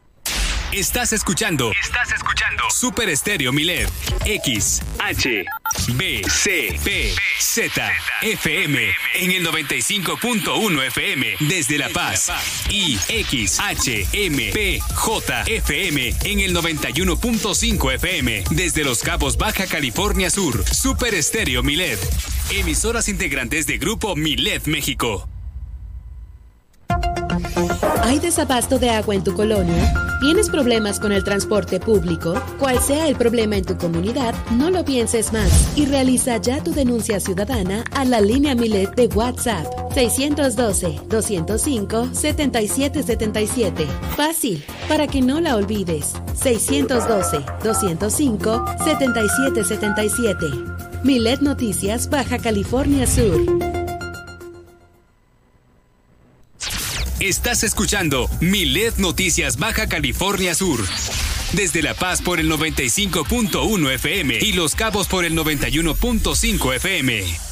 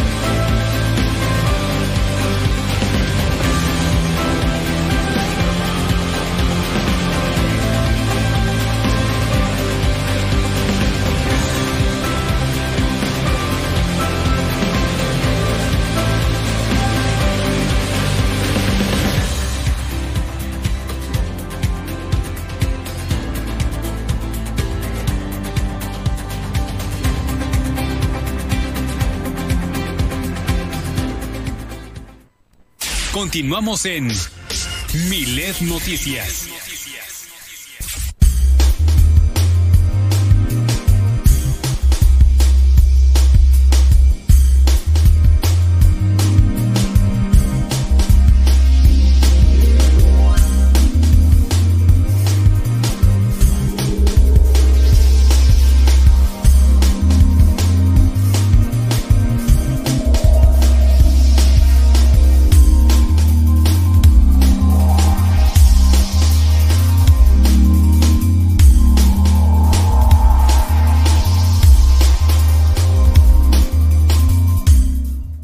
Con ustedes con más información aquí en Milet Noticias Baja California Sur. Y bueno, como cada semana tengo el gusto de saludar al encargado del INEGI aquí en Baja California Sur, Ramón Zúñiga Angulo, quien nos trae a propósito del día de hoy, 8 de marzo, una eh, importante información eh, sobre este sistema estatal de indicadores de género. ¿Cómo estás, Ramón? ¿Qué tal? Un gusto de saludarte como siempre aquí en la radio.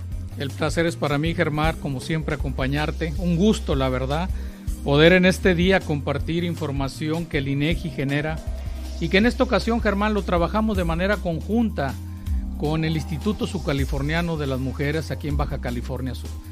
Tratamos de hacer esos puentes que permitan precisamente a través de herramientas muy sencillas, Germán, el que la gente pueda consultar la información sin necesidad de ser un, un investigador o un minero. Simple y sencillamente estructurando una plataforma que les permita revisar los indicadores que ya están establecidos y que más adelante vamos a platicar. Sí, definitivo. Eh, este, el Instituto Nacional de Estadística y Geografía eh, junto con el Instituto Sudcaliforniano de las Mujeres, pues bueno, han puesto ya eh, en manos de la población este sistema estatal de indicadores de género, indicadores de género. ¿Qué, nos, qué, podemos encontrar en este sistema en relación al género? Mira, Germán, básicamente lo acaba de, precisar muy bien. En el sistema nos permite ver el comparativo entre hombres y mujeres. Lo que busca como tal es eh, poner información que te permita tener el panorama de cuál es o qué está pasando en Baja California Sur en torno a las mujeres y los hombres. Aquí el sistema se conforma de 13 apartados que van desde población, fecundidad, salud, educación, empleo, etnicidad, discapacidad, pobreza, participación, tecnología, uso del tiempo, violencia y vivienda, en los cuales se albergan 266 indicadores que te permiten precisamente obtener a mayor detalle qué está pasando, cuál es el comportamiento de nuestro Estado en cada uno de los temas. Hay, eh, por ejemplo, eh, apartados que traen aproximadamente 18, hay uno que trae hasta 37 indicadores. Es decir, se va alimentando de toda la información que se genera de manera oficial, Germán, y que viene proveniente de los censos, de las encuestas, de los conteos, pero también de los registros administrativos. Así es, registros administrativos, censos, conteos, encuestas, todo lo que hacen eh, pues eh, de los diferentes ámbitos y rubros y temas se van a vaciar en este sistema estatal de indicadores de género, obvia, valga la redundancia, pero únicamente la información que tenga que ver con el género, es decir, el comparativo entre un varón y una mujer. Así es, de hecho el, sistema como tal, Germán, te permite tener un comparativo en el ámbito nacional y en el ámbito estatal, inclusive alguno de los tabulados viene el desglose a nivel de entidad federativa. Eh, tú seleccionas qué es lo que quieres verificar, pero bueno, le damos prioridad a verte al estado de Baja California Sur y tener un comparativo con el nacional. Sin embargo, tú tienes la opción de estar revisando ahí el dato. Algo importante aquí que tú comentaste y bien precisas, Germán, es que buscamos simplificarle a la persona que quiera consultar la información. Esta es una herramienta sumamente sencilla de manejar. Básicamente, al momento que tú ingresas a la liga, te aparece una presentación y aparece un combo con todos los elementos o apartados que tú quieras o en los cuales puedes navegar. Con el solo hecho de dar un clic, Germán, tú entras y te despliega inmediatamente todos los indicadores que se generaron.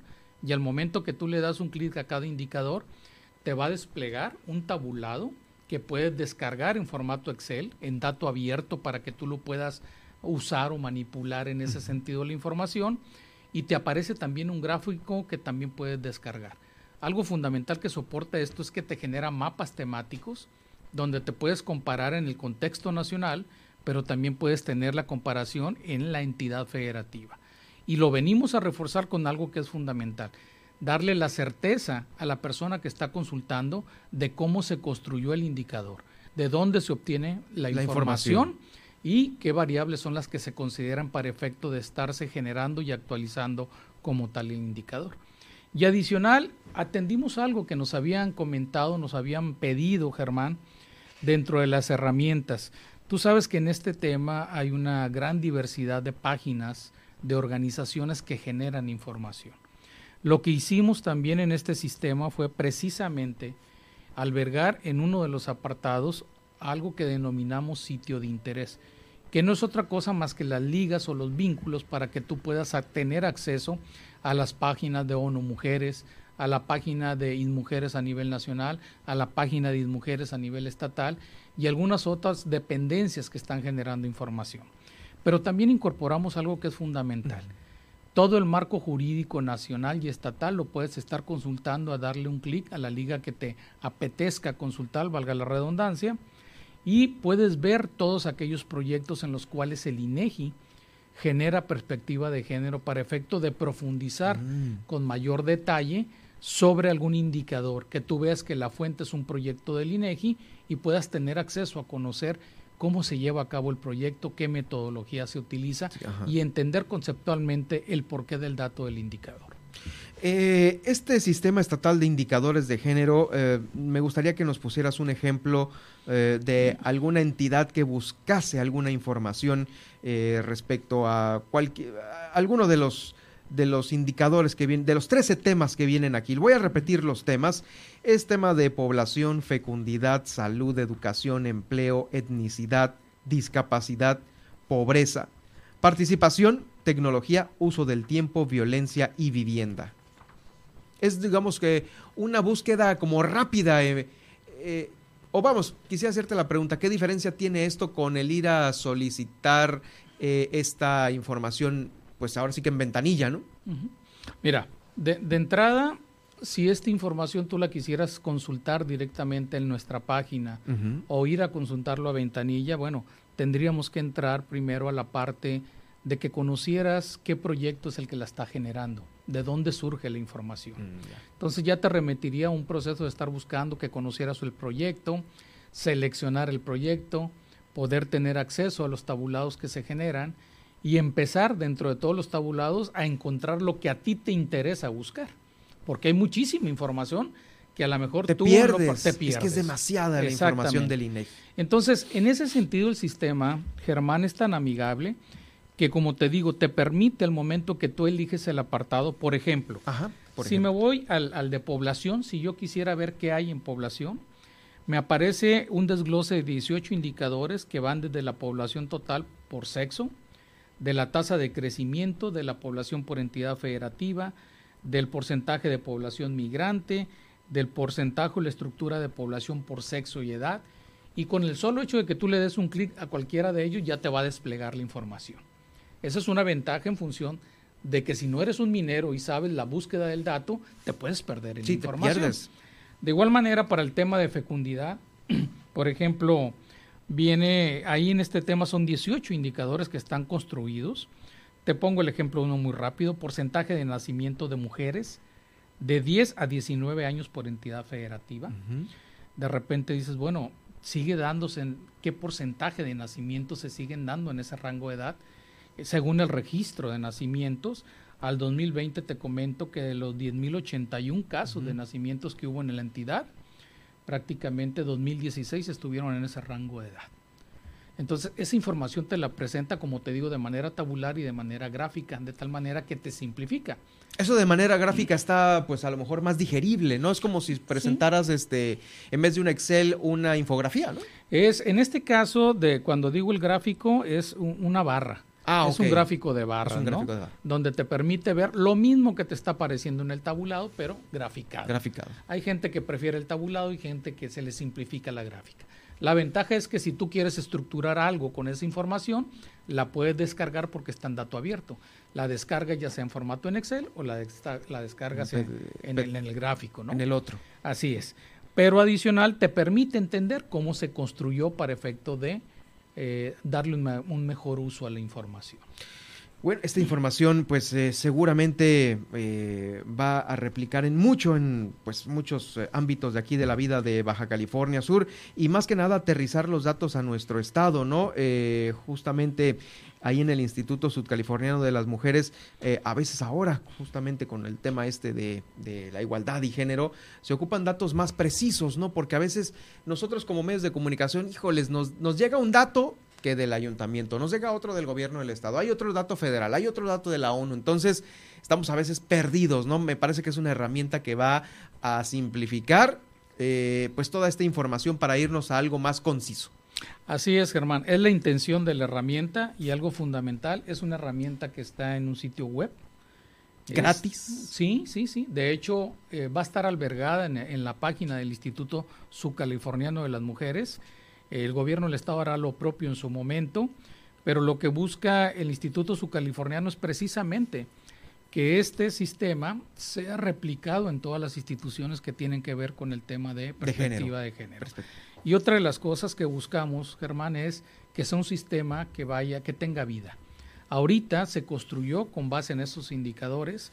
La intención es que la ciudadanía lo conozca, ingrese, lo vea, navegue en él y el acuerdo con el Instituto Sucaliforniano de la Mujer es precisamente que esté abierto a recibir comentarios, ya sea de información que no está y requiere que esté por las condiciones de, la Ah, eso entidad. está bueno, ¿eh? este, información que quizás eh, no necesariamente tenga que ser fuente INEGI y haya otra fuente, pero se comprometa a cumplir con los estándares para poder generar un indicador Un indicador, sí, y una respuesta. irlo sumando. Lo que queremos es precisamente en este trabajo conjunto es brindar la herramienta, pero que la herramienta vaya creciendo. El compromiso del INEGI es que toda la información que se vaya actualizando de los proyectos que nosotros derivamos o del registro administrativo se vaya actualizando de una manera ciega para el usuario. ¿Se va a actualizar de manera automática? Prácticamente lo vamos a estar haciendo así, sale el resultado de algún proyecto y Sí. en automático vamos a ir actualizando porque es lo que queremos, que el proyecto y que el sistema tenga vida en ese sentido. Híjoles, pues eh, son indicadores eh, importantes sobre toda esta información, eh, muchos datos oficiales, otros administrativos, de censos, de conteos, todo está ahí resumido de alguna manera en este, el Sistema Estatal de Indicadores de Género de, para Baja California Sur 2022. D- Dice 2022, ¿es porque se está lanzando o es porque va a haber un, uno nuevo en el 2023? No, de hecho es 2022 porque es cuando lo estamos lanzando. Lanzando, ah, ok. Sí, lo que buscamos, eh, al ser datos oficiales, tenemos que estar muy pendientes de con qué fechas se están generando los datos y los estamos incorporando. Habrá datos que estén actualizados 2020, 2021, unos 2018. ¿Y esto por qué obedece o a qué obedece? Ajá. Porque el proyecto de donde surge, Germán, tiene esa periodicidad. Esa peri- digamos que los de los datos 2018, más o menos, ¿qué proyectos estaríamos Mira, hablando? por ejemplo, tenemos algunas encuestas. eh, de hecho, hay una encuesta, la encuesta nacional de la dinámica en la, de las relaciones en los hogares, que es precisamente la encuesta madre a nivel nacional y quizás me atrevería a decirlo La- en el ámbito internacional que aborda el tema de la violencia. Ese proyecto, por ejemplo, Germán, este, en, el, en el sistema aparece con los datos más recientes que se tienen del último evento que se realizó. ¿Qué fue en el 2018? Do- 2018. Pero, por ejemplo, te preciso que el año pasado, a finales, Ajá. levantamos ese operativo y en este año daremos a conocer los resultados de esa encuesta. En el momento que se publican, en automático estaríamos actualizando, Actualizando esta este- plataforma. esta plataforma. Sí, porque en el 2018 México era otro. El mundo era otro, las dinámicas era- eran Sí. Y ahorita hemos pasado por, híjoles, pues principalmente la pandemia, Ramón. Estoy platicando con Ramón Zúñiga Angulo, el encargado del INEGI aquí en Baja California Sur, y me parece que, eh, vamos, la institución eh, que aquí en Baja California Sur representas, el INEGI, pues tiene una gran tarea de actualizar muchas cosas porque hay un antes y un después en relación a la pandemia, entonces no nos podemos ir por los y los de violencia son datos sumamente importantes ahora con un encierro, con cifras que a lo mejor entidades más pequeñas, células más pequeñas que recopilan información de violencia intrafamiliar, pues ahí las, las generan, pero no de manera eh, eh, amplia como, como en un censo de estos que realiza el INEGI, ¿no?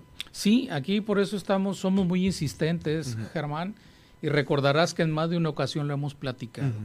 Aquí en el INEGI estamos eh, trabajando muy de cerca con el gobierno del estado a través del Comité Estatal de Información Estadística y Geográfica y precisamente estamos buscando fortalecer el registro administrativo. Mucha de esa información que demandan los usuarios quizás está en el día a día de lo que las secretarías hacen en Ah, su claro, trabajo, sí, sí, sí. los ayuntamientos. Entonces, es muy importante empezar a fortalecer y madurar el registro administrativo para que también se convierta en una fuente de información que permita formar parte de estos tipos de sistemas. En el caso de nosotros tenemos, eh, los proyectos tienen su periodicidad, eh, no los realizamos nada más cuando se Ah, nos no, no, ocurre. no, eh, me- Pero algo muy importante de lo que tú comentabas, por ejemplo, es que precisamente el día de hoy salió por ahí en la página del INEGI eh, una, un- un- los resultados del comportamiento que tuvo la pandemia o cómo se dio el comportamiento en la pandemia a nivel de hombres y de mujeres, ¿no? Un dato sumamente importante porque recordarás que la última vez que estuvimos aquí te comentaba que las mujeres fueron las más afectadas con el tema de la pandemia. De hecho, empezamos a ver hasta finales del, del trimestre pasado que empieza a haber un repunte en la recuperación del empleo por parte, Parte de las De mujeres. las mujeres, Sí, si, lo, si lo recuerdas.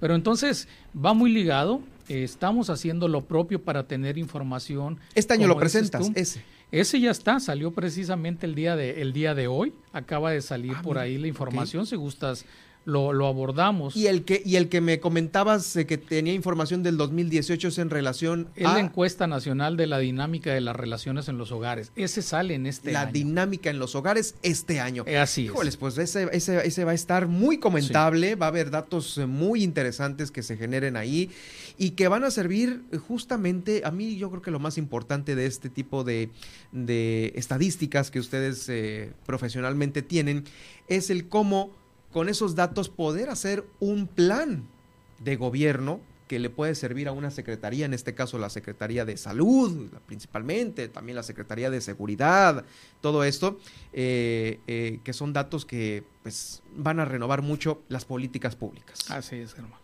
Te agradezco mucho, Ramón, por habernos acompañado y por habernos eh, dado a conocer este sistema integral de indicadores de género. Ahí, eh, con la liga inmediata que usted puede acceder a ella a través de la página del INEGI. Así es. En este caso está albergado en la página del Instituto Subcaliforniano de las Oh, Mujeres. sí, pero también en la del INEGI. En este caso no, porque es un sistema local. Ah, ok, ok. Sí, es un sistema con eh, la concentración de datos exclusivamente para el Pensé que estaban en las dos de Baja. California Sur. No, en este caso no. Es un trabajo, es una herramienta que Se la entregó. trabajamos de manera conjunta y la ponemos a disposición de la institución como tal. En este caso del Instituto Sudcaliforniano de las Mujeres. Muchas gracias, estaremos saludándonos la próxima semana, Ramón. Te lo agradezco, Germán. Un Este es saludo. Ramón Zúñiga Angulo, el coordinador del INEGI aquí en Baja California Sur.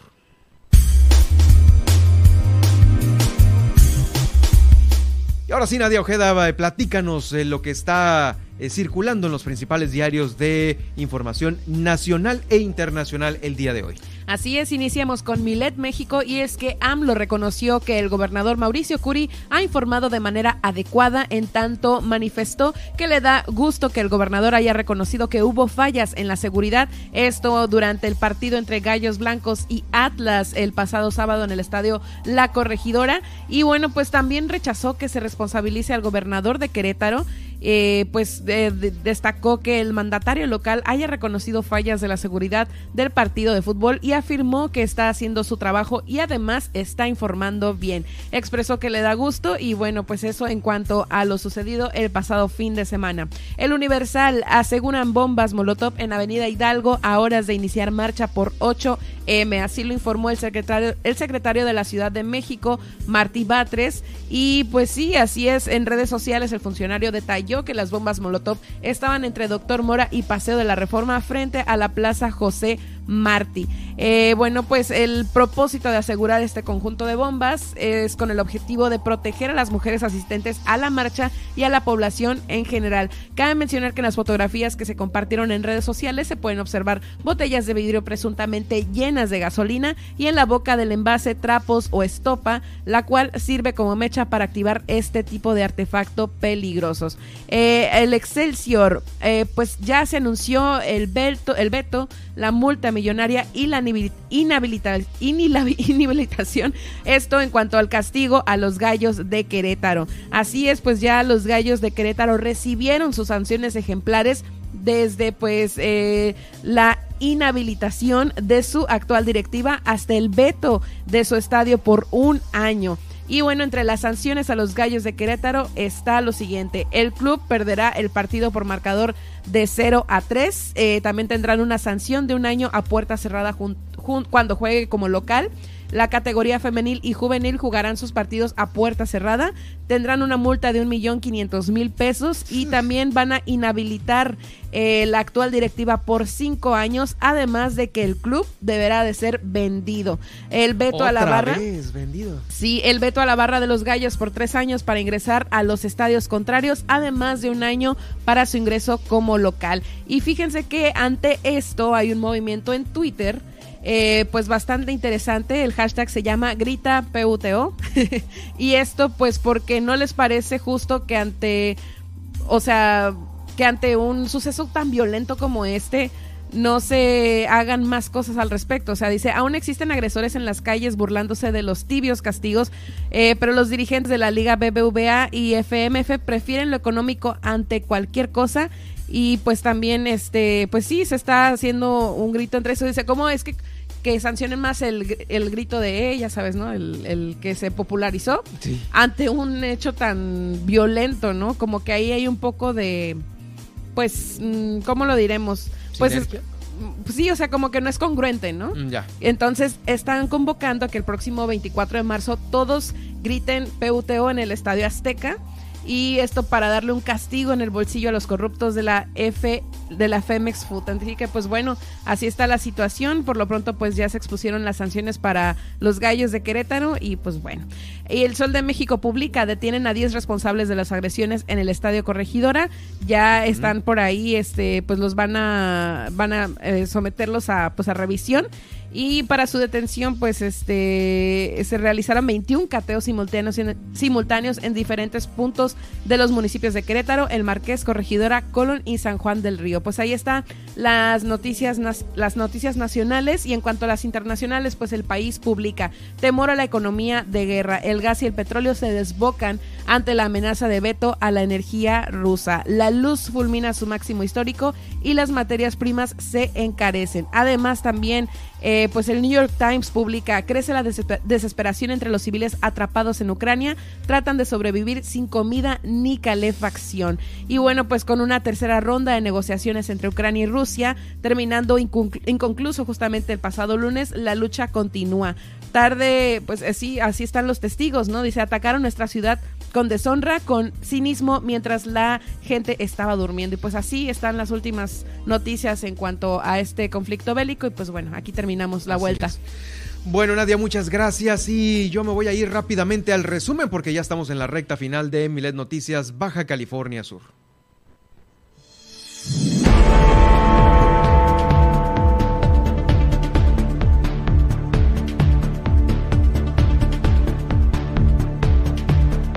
En unos momentos más iniciará esta marcha feminista convocada por eh, esta asamblea feminista en La Paz, Los Cabos y Loreto, quien también se sumó eh, a esta importante eh, marcha. Pañuelos y mantas fueron colocados ya en los monumentos y en los lugares de alta movilidad en estos tres municipios. En su mensaje, el gobernador de Baja California Sur, en relación al Día Internacional de la Mujer, eh, dio a conocer que, pues obviamente, el Estado seguirá apoyando las injusticias en contra de este género.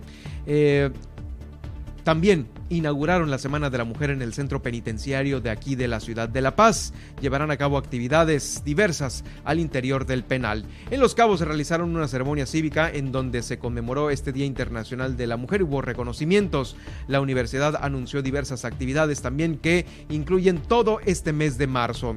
Validaron ya el Plan Estatal de Desarrollo 2021-2027 del gobierno de Baja California Sur. Eh, pues esta validación va a concluir con la publicación ya próximamente de este plan estatal de desarrollo. Por lo pronto, también las camionetas blindadas que tenía Carlos Mendoza en eh, su administración van a ser vendidas y el dinero con la que se recaude va a ir directo a la reparación de ambulancias. Hay 24 hospitalizados y dos personas intubadas por COVID-19 en Baja California Sur.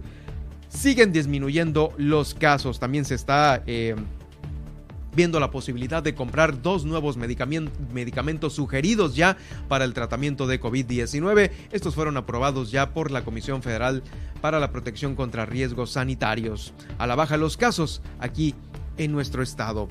Jacqueline Valenzuela de cerca nos expuso los altos índices de contaminación que vivió la capital del estado el viernes y el domingo en respecto a eh, pues esta gran contaminación que está generando el relleno sanitario. Esto sumado a los incendios del Palmar de Santiago y también a la movilidad existente en nuestra capital. Esta entrevista la va a poder usted escuchar en el podcast que en unos momentos más vamos a postear en nuestras redes sociales. En Los Cabos en Los Cabos, Guillermina de la Toba nos informó sobre eh, Santiago. Vuelve poco a poco a la normalidad tras el incendio.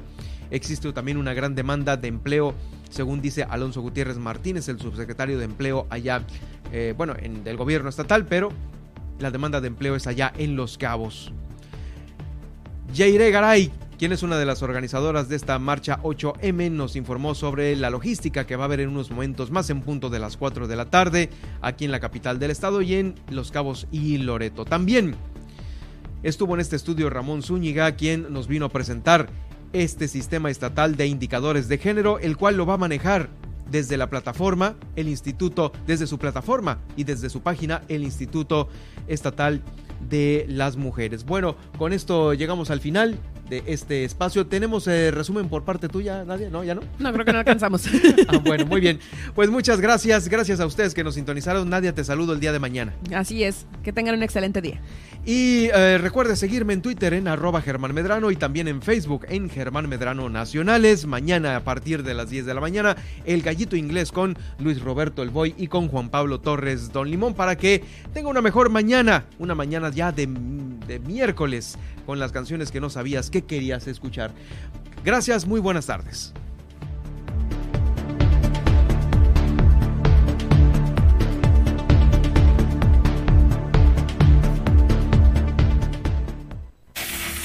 Le hemos informado en Milet Noticias Baja California Sur. Germán Medrano